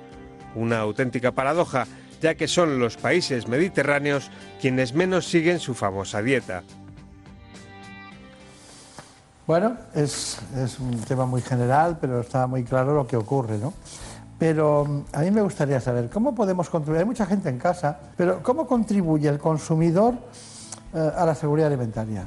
Me refiero en el hogar, en las casas. Bueno, el consumidor es el último eslabón de la cadena alimentaria, por lo tanto tiene un papel súper relevante para asegurar la, seguridad alimentaria cuando, cuando compran los alimentos y, los consumen en el hogar. En este caso, pues para prevenir peligros de tipo químico, pues por ejemplo, eh, no se debe eh, nunca el si abrimos un, alimento en lata, pues dejarlo en el frigorífico abierto, habría que traspasarlo otro envase, no recalentar los productos alimenticios en, envases de plástico, porque en ocasiones puede haber una transferencia desde el material plástico hacia el interior del producto, eh, lavar y pelar bien las frutas y verduras, porque es una práctica que nos reduce la posible ingesta de fitosanitarios o de residuos que hayan quedado. También eh, tendríamos el, utilizar todos los, utensilios, asegurarnos de que sean de uso alimentario. Hay una práctica que a veces eh, se da mucho en verano, que es utilizar recipientes cerámicos, que igual tenemos en las casas de las playas, para poner ensaladas, para poner el gazpacho. Y, esto eh, no es bueno porque si ese recipiente no, no, tiene la autorización para estar en contacto con los alimentos, puede solubilizar sustancias tóxicas. Y también, en este sentido, pues, por ejemplo, el uso de los colorantes a nivel del hogar también hay que tenerlo, a tenerlo en cuenta y sobre todo la tartracina. ¿Vale? La tartracina es el colorante amarillo típico que le echamos a las paellas o que en otras comunidades, por ejemplo en Murcia, se utiliza mucho para darle color a muchos alimentos. Y la tartracina, que es el E102, se sabe que afecta a la actividad y a la atención de los niños. Por lo tanto, no se debe eh, abusar de, este tipo de colorante. Lo de lavarse bien las manos. Eh, Eso sería para, para ya para los peligros biológicos, porque sí se ha visto que la mayoría de las tosinfecciones alimentarias, es decir, el padecer una enfermedad transmitida a través de los alimentos, eh, casi el 50% se dan a nivel doméstico. Es decir, que muchas veces estamos pensando en que son más propensas en restaurantes, pero la realidad es que es el 50% se dan a nivel doméstico y el 60% en la época estival. Y por eso hay que extremar mucho las condiciones higiénicas. Lo de cocinar, diríamos, de forma completa, ¿qué quiere decir? Cocinar de forma completa los alimentos eh, quiere decir que por lo menos se alcance en el centro del producto los 70 grados centígrados. En el centro del producto. Del producto. Esto quiere decir que eh, a 70 grados centígrados se produce la coagulación proteica y el alimento puede aparecer eh, sonrosado, una carne que no se vea totalmente cocida, pero que por lo menos no eh, elimine sangre, que se haya conseguido la, coagulación de las proteínas. ¿Y, lo de mezclar los productos cocinados con los crudos? ahí, ahí, es muy importante, sobre todo a la hora de los utensilios. Es cierto que en casa no vamos a tener una nevera para los productos cocinados y otra para los productos crudos, pero las tablas de corte, los cuchillos, eh, nunca mezclar eh, un cuchillo o una tabla de corte que se haya utilizado para cortar un producto crudo y luego un producto cocinado, porque estaríamos recontaminando. Está la gente alucinada de todo lo que hace mal. Están todos locos ahora mismo pensando Bueno, es que hay muchas pero luego hay que descongelar los alimentos en frío, pero solo una vez, ¿no? No hay que volver a... ¿no? Es decir, una vez que se descongela el alimento, eh, siempre a temperaturas de refrigeración, el alimento ha estado expuesto a temperaturas eh, en las cuales puede haber una proliferación bacteriana y por lo tanto no debemos de volver a recongelarlo. Bueno, eh, Elena Fernández Puyol ha preparado un, reportaje sobre los nuevos alimentos. Muy bien. Cada vez más las empresas alimentarias buscan elaborar nuevos productos para atender las demandas de los consumidores. Productos que deben adaptarse a los cambios en el estilo de vida y modo de alimentación y al mismo tiempo respetar las normas recomendadas desde los organismos de nutrición. En los últimos años se ha identificado un aumento de los problemas de salud asociados con la alimentación, como las intolerancias a la lactosa, la enfermedad celíaca o con patologías como la diabetes o la hipercolesterolemia familiar. Por ello han surgido alimentos dietéticos o para personas con necesidades dietéticas específicas. Estos a veces se confunden con los alimentos con perfiles nutricionales mejorados, como los alimentos light o diet, pero hay que señalar que no son lo mismo. Además, están diseñados para las personas que no toleran los alimentos originales y no para la población general. La industria alimentaria y la administración aunan esfuerzos para mejorar la composición de los alimentos y reducir la cantidad de sal, azúcares y grasas. Por último están los nuevos alimentos, fruto de modernos procesos tecnológicos o procedentes de otras áreas geográficas, así como los alimentos funcionales, que además de sus efectos nutritivos, tienen la capacidad de mejorar el estado de salud o bienestar o reducir el riesgo de enfermedad. Bueno, está muy bien, está muy bien. pero ya estamos en la recta final del programa. Agradecemos a Elena Fernández Puyol esta aportación. Pero, ¿y el etiquetado? Eh, eh, ¿Alguien mira el etiquetado? Pues eh, las encuestas dicen que los consumidores aprecian mucho las etiquetas, pero la realidad es que no se leen mucho. La realidad es que ni se leen y a veces yo creo que tampoco se llega a entender toda la información que pone, porque la etiqueta es... ¿Cómo lo interpretamos? Pues hay que, hay que, hay que ir eh, punto por punto y ir viendo todo lo, todos los la Lista de ingredientes. La, lista de ingredientes lo primero, es decir, para saber realmente qué producto estamos consumiendo, tenemos que ir a la denominación correcta del producto y a la lista de ingredientes. Yo hay un ejemplo que siempre pongo porque me parece como muy significativo, que es el tema del néctar y el zumo. Los consumidores muchas veces no saben diferenciar entre un néctar y, un zumo. Un zumo es 100% obtenido de fruta, que puede ser de fruta recién exprimida o puede ser a base de un concentrado de zumo. Pero el néctar es un 50% de, zumo de fruta y el 50% restante es agua con azúcar o agua con edulcorantes. Y eso el consumidor lo va a leer en la etiqueta, en la lista de ingredientes. Bueno, entonces con legumbres, cereales, frutas y vegetales, con pescado y luego con los lácteos, usted llevaría el arca de Noé y viviríamos perfectamente. ¿no? Perfectamente. ¿Pero sabe por qué?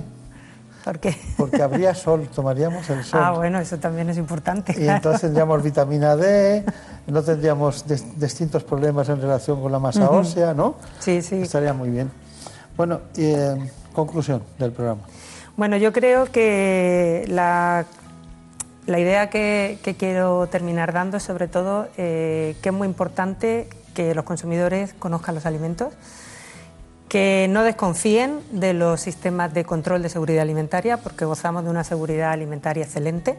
Por lo tanto, ante cualquier alerta o alarma social, que realmente sepan que, que bueno, el riesgo está ahí, pero son cosas muy, muy puntuales y que es muy importante eh, siempre leer las etiquetas y eh, informarse eh, sobre los productos. E informarse de fuentes que realmente sean científicas. Y en ese sentido, pues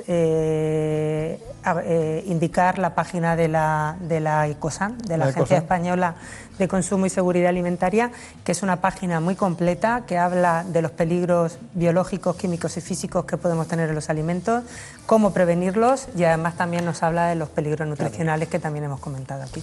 Una página no cambia con la política, ¿eh? no se preocupen ustedes, esa, página no cambia con la política.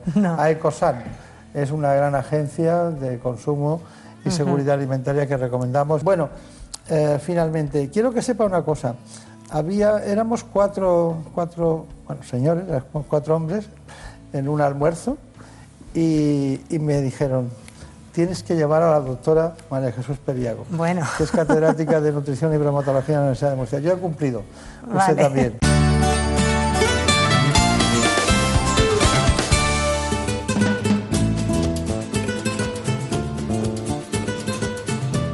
Ha llegado el momento de conocer lo que publican nuestros compañeros de La Razón en ese suplemento de A tu Salud.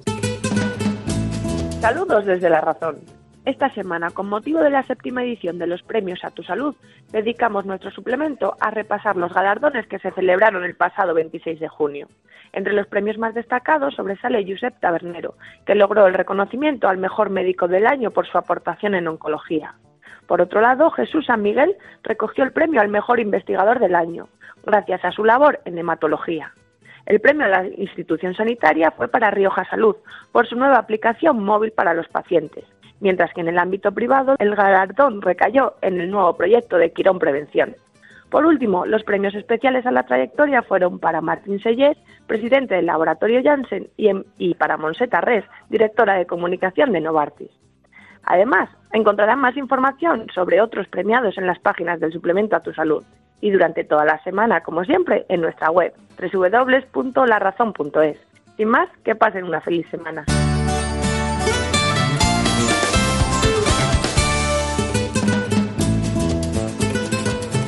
Ha llegado el momento más ilustrado en el ámbito del conocimiento de la sanidad y la salud pública en España. Viene de la mano del Global, Gaceta Médica. Si quieren ustedes estar bien de salud y además saber lo que pasa en el ámbito sanitario, tiene la palabra, se la damos en este instante, Santiago de Quiroga. Repasamos la actualidad sanitaria. En materia de política sanitaria y de medicamentos global, nos cuenta que el Consejo Interterritorial que reunió a los consejeros de la Sanidad de España, pues la financiación tuvo su punto de discordia con el debate sobre universalidad. Pero hay que decir que es cierto que la universalidad, al menos como se está planteando, que es atender a esos pocos que estaban fuera del sistema por no tener papeles, no parece que vaya a ser un problema financiero, dado que en lugar de adquirir o de ir a acudir a los servicios de urgencia, lo harían a los servicios de atención primaria. En otro orden de cosas, nos metemos en el mundo de las vacaciones, porque el global se pregunta si otro verano más sin que el paciente pueda retirar su medicación en cualquier zona de España. Y es que la interoperabilidad de la receta electrónica, eso que hace que usted vaya a la farmacia y obtenga los medicamentos oportunos, no es todavía interoperable, o sea, no funciona fuera de su comunidad autónoma, al menos en el 50% de la población. No obstante, eso no quita de que la propia revolución de la receta electrónica esté en estos momentos aportando muchísimo valor al sistema y a la política farmacéutica española, entre otras cosas ayudando al médico a que los tratamientos se cumplan y a que el farmacéutico pueda estar en contacto con el médico informando de todo aquello que sea menester. Nos pasamos a una patología importante y relevante que es la psoriasis, a consecuencia o, al hilo de, un, de una jornada realizada en colaboración con Janssen y con la hospital, el Hospital Fundación Alcorcón en el cual se debatió, entre otras cosas, que el 50% de las personas con psoriasis están fuera del sistema y que para los casos graves hay tratamientos eficaces que pueden dar una calidad de vida razonable. Es muy importante que sigan una serie de pautas en relación al ejercicio físico y también pautas de prevención con objeto de reducir un 50% el riesgo de complicaciones cardiovasculares, entre otras, que tiene la psoriasis. Y también nos vamos a, un, a una noticia interesante de la Fundación MER que apoya siete proyectos de investigación en España que de 258 candidaturas han sido seleccionados y que tendrán una dotación de 210.000 euros. Nos vamos al global que cuenta que la investigación biomédica y la protección de datos se alinean para reutilizar la información. Y es que la nueva ley de protección de datos cuenta preocupa al sector en lo que se refiere a estudios sanitarios. Saben ustedes que es muy importante que se facilite el acceso a los datos para que podamos entrar de lleno en la era digital y aprovechar la ingente suma de datos que nos podrán permitir sacar conclusiones que la mente humana no puede, pero sí las máquinas. Y de hecho, terminamos diciendo que la agencia europea cree que se tiene que obligar a priorizar las actividades sobre Big Data y registros, ya que son el futuro de la asistencia sanitaria. Y eso ha sido todo. Disfruten del buen tiempo. Hasta el fin de semana próximo. En buenas manos. El programa de salud de Onda Cero.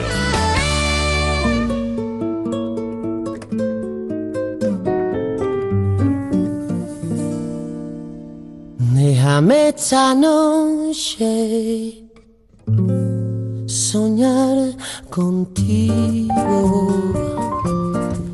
Déjame imaginarme en tu labio lo mío. Déjame que me crean que te vuelvo loca. Déjame que yo sea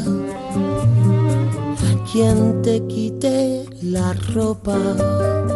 ¿Por qué triunfan antes los malos que los buenos? En la tuya. Déjame que te... No tenemos un manual de estilo para saber cómo somos cada cual. Porque a veces no somos lo que somos, somos lo que queremos. Déjame que te deje tenerme pena. Lo cierto es que hoy en esta mañana vamos a hablar de algo muy interesante. Lo haremos con una ginecóloga del Servicio de Ginecología del Hospital de Guadalajara, en, concretamente aquí en España, porque Guadalajara, ya saben ustedes que nos suena muchas veces a México, pero Guadalajara, España, Hospital de Guadalajara, la doctora María Jesús Cancelo. Y vamos a hablar de hábitos de alimentación y de ejercicio durante el embarazo. Ya se sienta a nuestro lado aquí la doctora María Jesús Cancelo y el doctor Julio Maset para analizar con detalle un reciente estudio que desvela cómo son los hábitos de vida de las gestantes españolas. Pero antes, les propongo que oigamos algunos datos básicos de este asunto. En buenas manos. El programa de salud de Onda Cero. El embarazo es el periodo que transcurre entre la implantación del cigoto en el útero hasta el momento del parto. Son de 38 a 40 semanas en las que se producen en la mujer ciertos cambios fisiológicos, metabólicos e incluso morfológicos, encaminados a proteger, nutrir y permitir el desarrollo del feto. En este tiempo que dura un embarazo se deben realizar periódicamente controles médicos con el fin de controlar el estado de salud de la madre y del bebé y de prevenir o detectar a tiempo posibles complicaciones e intervenir en caso de necesidad tempranamente. En cuanto a la edad, según el Instituto Nacional de Estadística, la edad media para la maternidad se retrasa en España hasta los 32 años, tres más que hace dos décadas. Y además se ha duplicado también el número de mujeres que son madres superados los 40 años. Según el estudio El reloj biológico de la mujer, una de cada tres españolas considera que aún hay tiempo para quedarse embarazada por encima de los 45. Todo empieza, las historias siempre tienen un origen y este fue porque leí, decía un informe, siete de cada diez embarazadas españolas, siete, no siguen hábitos diarios correctos de alimentación y ejercicio. Bueno, es el octavo estudio CINFA Salud, un informe que propicia esa compañía en relación con los hábitos y habla de la percepción y hábitos de las mujeres españolas durante el embarazo. Claro, tendríamos que buscar en primer lugar el conocimiento del embarazo en su conjunto y para eso hemos acudido a uno de los miembros de la Sociedad Española de Ginecología Obstetricia, jefe de servicio en el Hospital de Guadalajara, en España, y también profesora titular de la Universidad de Alcalá, que es eh, Alcalá de Henares, que es la doctora María Jesús Cancelo siempre nos ayuda cuando le reclamamos su, presencia. Es un placer. Sí, se lo agradezco mucho. Bueno, dígame, el embarazo. El embarazo eh, tiene tres grandes etapas, ¿no? Los nueve meses. Una primera, una segunda y luego una tercera. En la primera etapa, ¿cuáles son los riesgos?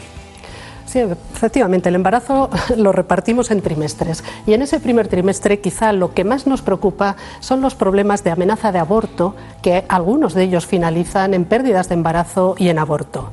También es frecuente que haya problemas de vómitos. Esas náuseas, esos vómitos tan frecuentes en las mujeres, en algunas de ellas llegan a ser tan importantes que necesitan el que ingresemos a esa mujer porque realmente es que no pueden tolerar eh, ningún tipo de alimentos. Y otro de los riesgos que es en este momento cuando se pueden identificar son anomalías del, embrión que se está desarrollando, anomalías fetales. Está bien. Bueno, ¿y qué hacemos eh, eh, además de, de las anomalías fetales, los vómitos? La hiperemesis gravídica, que me encanta esa denominación, ¿no? Em, y las amenazas de aborto, que a veces, ¿qué opina? A veces una amenaza de aborto eh, acaba siendo un aborto, ¿no? Y muchas mujeres se ponen muy tristes porque tienen esa sensación en el primer trimestre de que, bueno, voy a ser madre y de repente no lo son. Y hay una cierta depresión y tal. A mí que me parece que la naturaleza ha hecho algo que a veces es bueno porque en el segundo embarazo va todo fenomenal. A ver, ese es un consuelo bueno para las madres, pero no tenemos que perder de vista que una mujer que ha tenido un aborto, aunque sea muy precoz, no cabe duda que ha perdido su hijo, ha perdido su embarazo y lo viven como tal. Y tenemos que hacer la misma consideración que si esa pérdida hubiera ocurrido pues, en el tercer trimestre o incluso después de nacer el niño. Ese duelo existe en estas madres, pero es verdad lo que está usted diciendo de que en siguientes embarazos, eh, bueno, las cosas van bien. E incluso el refranero español dice que que mujer movida, movida es una movición, mujer movida al año parida. Es decir, que, en ese sentido pues se trata de dar ese, ese, punto de vista positivo, pero sí que tenemos que tener cuidado con estas mujeres porque es verdad que, el duelo le viven exactamente igual que si fuera un, un embarazo más prolongado. Lógico. Bueno, el segundo trimestre, ¿qué puede pasar en el segundo trimestre? En el segundo trimestre encontramos patologías que, bueno, que son muy específicas del embarazo. Uno de ellos son los estados hipertensivos del embarazo, que es en este momento la famosa preeclampsia, o cuando se desarrolla y hay ataques importantes, la eclampsia.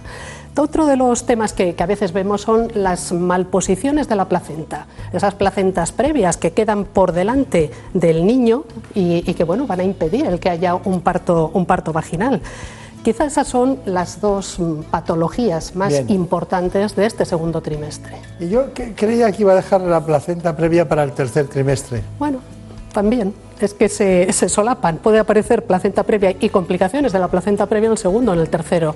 El tercero quizá iríamos más al tema de la prematuridad, de la amenaza de parto pretérmino, que eso es la gran preocupación de este, de este último trimestre. Claro, parto prematuro.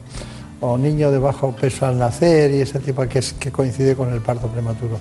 Bien, pero de todas maneras, vamos a llamar una atención, la atención de la placenta previa. Una mujer en el tercer trimestre, finales del segundo trimestre, primeros días o primeras semanas del tercero, de repente sangra, sangre roja. ¿Qué hace? ¿Qué hace? Ir inmediatamente al hospital. Esa es la, la primera medida.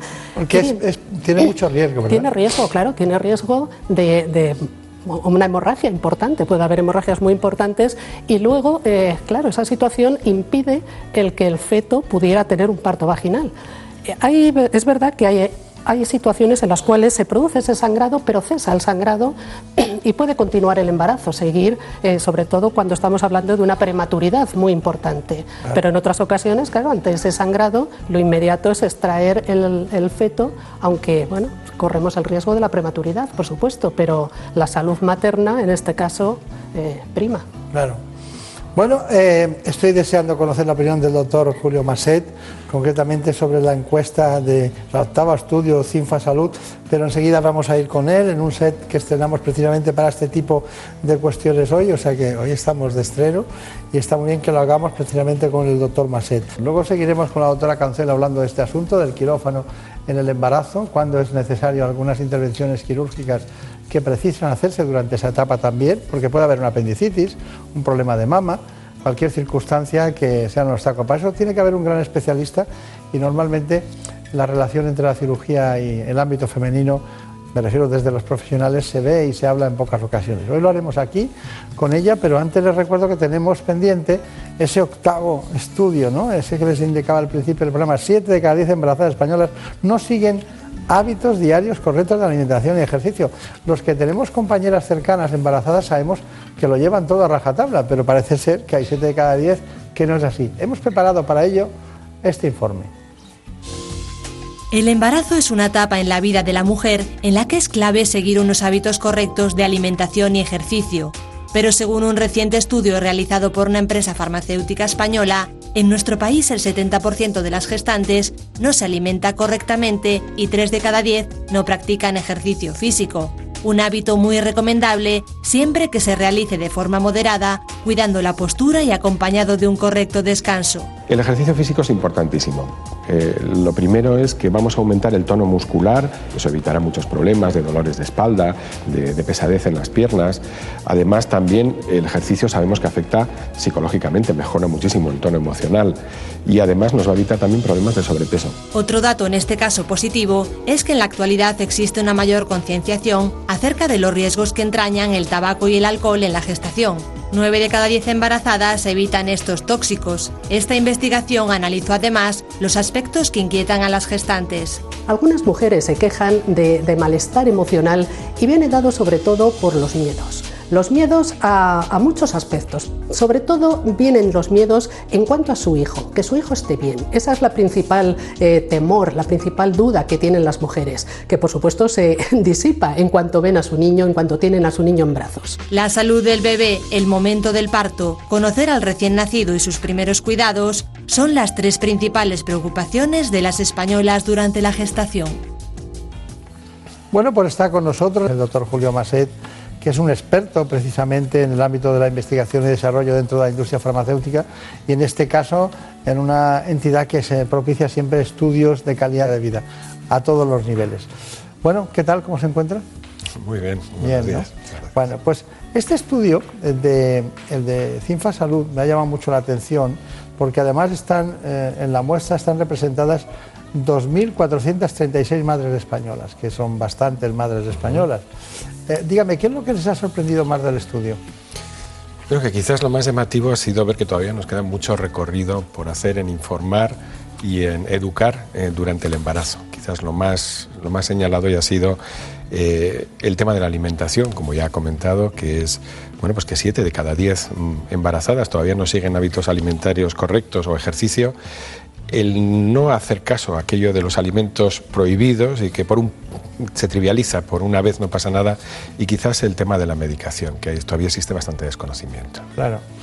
Dígame, he, anotado aquí cansancio y trastornos digestivos. Parece ser que son muy frecuentes. Sí, los más habituales, cansancio, trastornos digestivos, en el primer embarazo, en primer trimestre, perdón, más las náuseas, en el segundo pues aparece más el tema de pirosis, eh, tema de digestión. Ahí, por ejemplo, el tema de alimentación, importantísimo, ¿no? Recomendamos que no se coma por dos, sino que se coma muy frecuentemente y poca cantidad. Y luego una cosa que nos ha llamado mucho la atención también ha sido que los síntomas emocionales y psicológicos les importan más que los síntomas físicos. Por lo tanto, los profesionales sanitarios también tenemos que empezar a prestar atención a, esos síntomas que nos relatan. Bueno, en la encuesta de Cinfa Salud, que es la octava, eh, veo que eh, se ha prestado atención a que tres de cada cuatro, este es el dato, se sienten eh, felices durante el embarazo, pero hay muchas, muchas embarazadas que consultan sus problemas a través de Internet. ¿Eso es correcto? ¿Qué le parece no correcto? No podemos evitar el acceso a Internet, pero eh, cada embarazo es un mundo, cada embarazada es un mundo y nadie mejor que, su ginecólogo, su ginecóloga, su matrona, eh, la persona que le está llevando el embarazo es la única persona que va a conocer cómo es. En Internet nos encontraremos con fuentes de ansiedad importante, tanto por noticias que no son correctas como por otras noticias que pueden ser alarmantes o consejos que no son buenos. A veces se dice no es buena la automedicación y voy a recurrir a remedios naturales, por ejemplo el regaliz para la digestión y acaba causando una hipertensión.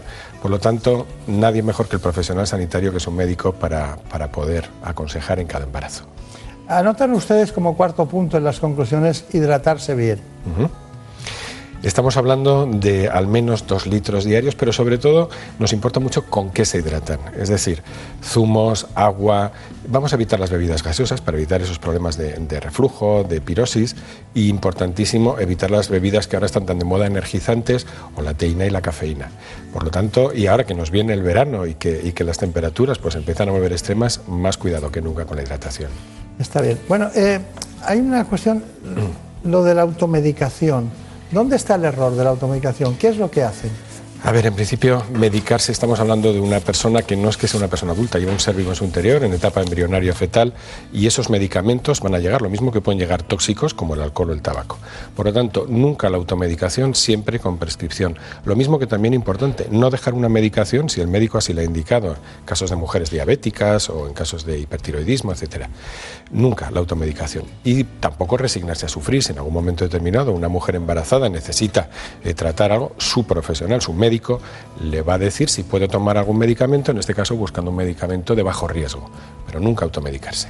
Eh, ¿Qué recomendaciones hacen ustedes en el cuanto antes de quedarse embarazadas? ¿Hay alguna cuestión que les parezca salga o no salga en la encuesta que deberían hacer? Sí, eh, a ver, cuando un embarazo es planificado no hay nada mejor que acudir al médico e informarse.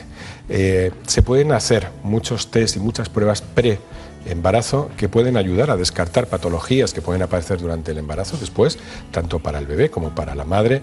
Por ejemplo, intentar prevenir una, una diabetes gestacional en mujeres con tendencia a la obesidad o hacer una curva de glucemia. Y aunque parezca una bobada, también recomendamos esa visita al dentista, porque en muchas ocasiones durante el embarazo pues, aparecen problemas bucales que bueno, pueden requerir pues, o anestesia o antibióticos, que no sería lo más adecuado. Por lo tanto, si el embarazo es planificado, una visita al médico no cuesta. ¿Y, usted cree que el Día de la Madre del año que viene van a volver a hacer el noveno estudio sobre los hábitos saludables de la mujer embarazada? Eh, no sabría decirlo, me encantaría decir y me encantaría que algunas cifras eh, mejoraran. Por ejemplo, que ya el alcohol y el tabaco no están presentes en el 100% de los casos o que la pareja todavía apoya más a la mujer embarazada. Sería genial. Doctor Jorge Maceta, ha sido un placer estar con, ustedes, sobre todo porque siempre nos informan periódicamente de hábitos saludables. Es una de las corporaciones que más se preocupa por elementos que no están en, la medicación, sino que están en la calidad de vida. Muchas gracias y muchos recuerdos a los compañeros de Cinfa Salud. Muchísimas gracias. Y a todos ustedes indicarles que tenemos un informe sobre lo que ha puesto haciendo el doctor Macet, que es la alimentación. Seguir una dieta variada y equilibrada es fundamental siempre, pero especialmente durante el embarazo. Y es que en la gestación aumentan las necesidades nutricionales, pero eso no significa que haya que comer por dos. Un correcto aporte de nutrientes conseguirá tanto el bienestar de la madre como un óptimo desarrollo fetal.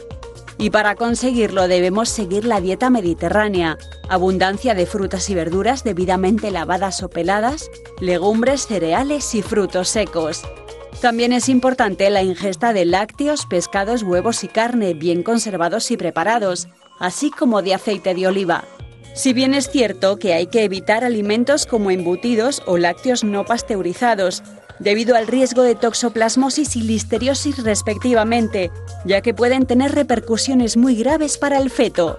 Los expertos recomiendan además ingerir 2 litros diarios de líquidos, sobre todo agua, zumos naturales o caldos, eliminar el alcohol y reducir el consumo de café y té, bebidas energizantes o con gas, ya que pueden dificultar la digestión. Bueno, es un tema este de los hábitos saludables, ¿verdad? Hace falta, además que la gran preocupación viene siempre cuando van y se hacen un estudio con ultrasonido, ¿verdad, doctora? De repente hemos oído al doctor Maset, todo fantástico, la calidad de vida, lo que tienen que tomar, que es lo que demuestran las encuestas, pero eh, la inquietud está en, los ultrasonidos, ¿o no? Sí, quizás es el momento, claro, de enfrentarse visualmente al resultado de los cuidados que tú estás haciendo también. Entonces sí que es una, visita que por una parte es muy atractiva y, bueno, y viene el papá, viene la abuela a ver el feto, pero por otra parte para la madre también es el, momento de decir, bueno, voy a recapitular si todo lo que me han dicho lo he hecho de manera adecuada y cómo puede repercutir eso en la salud de, de mi hijo. Claro, claro. Normalmente en el embarazo baja el tamaño del quiste ovario cuando son pequeños, ¿no? Cuando son de menos de 5 centímetros. Los quistes solo los operamos cuando se complican, digo durante el embarazo, solo cuando se complican. Y la complicación, ahí pues el tamaño, hombre, cuanto más grande, pero no es que haya un criterio para decir operamos los grandes o operamos, es solo si se complican. O si tenemos la sospecha de que pueda tratarse de un problema neoplásico, claro, de un cáncer de ovario. Claro. Bueno, pues eh, le agradezco mucho su aportación a este espacio porque nos, nos viene muy bien saber cuando las cosas van mal. Queremos que vayan bien.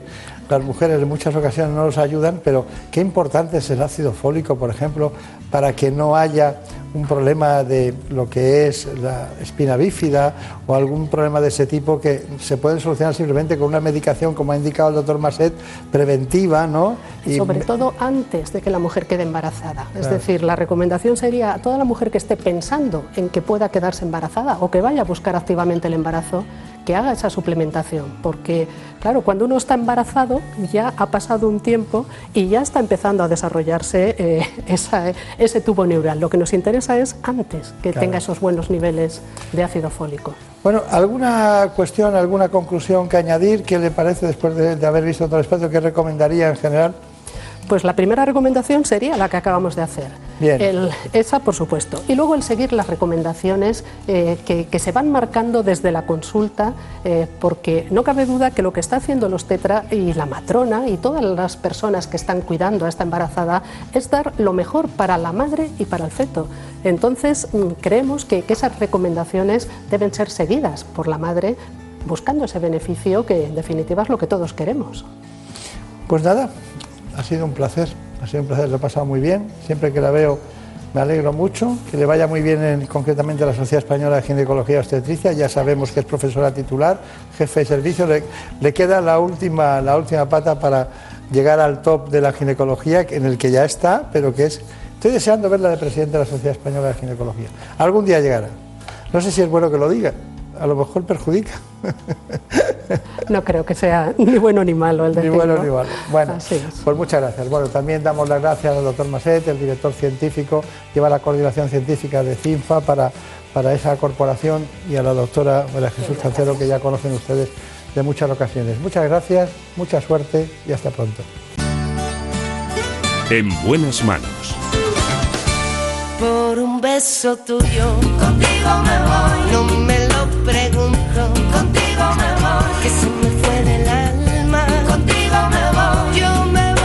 Se nos pasa la vida aquí juntos a los tres.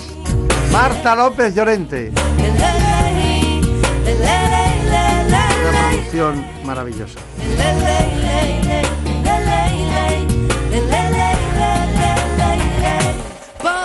es que Ávila da a grandes mujeres. Cuando sin remedio te sentí besar, como por un beso tuyo el amor duelo. Sí, sí, ya saben ustedes que eh, todas esas cuestiones que cuando hablamos y nos ponemos un WhatsApp, ¿no? De repente nos mandamos una figurita, ¿no? Y, y se pone una figurita aplaudiendo con un corazón. Por eso es lo que le ponemos a Marta López Llorente. Y Óscar Aguilera tiene, empieza a salirle el pelito blanco por los lados. Es donde toca. Parece ahora ya parece un senador romano. Óscar Aguilera, la dirección técnica de este espacio. Los dos muchas gracias. Y también a los compañeros del programa ¿Qué me pasa, doctor? que se emite dentro de un rato en televisión. La sexta. No lo olviden. ¿Qué me pasa, doctor?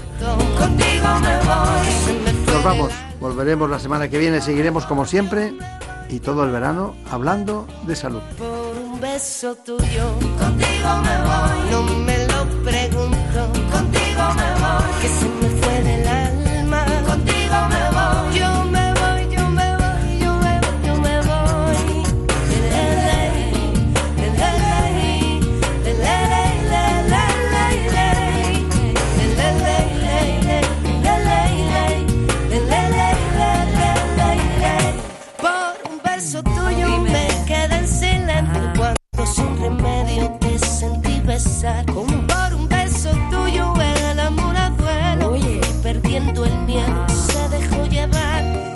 enreda el tiempo mojando los sueños y tu boca loca me quiso engañar.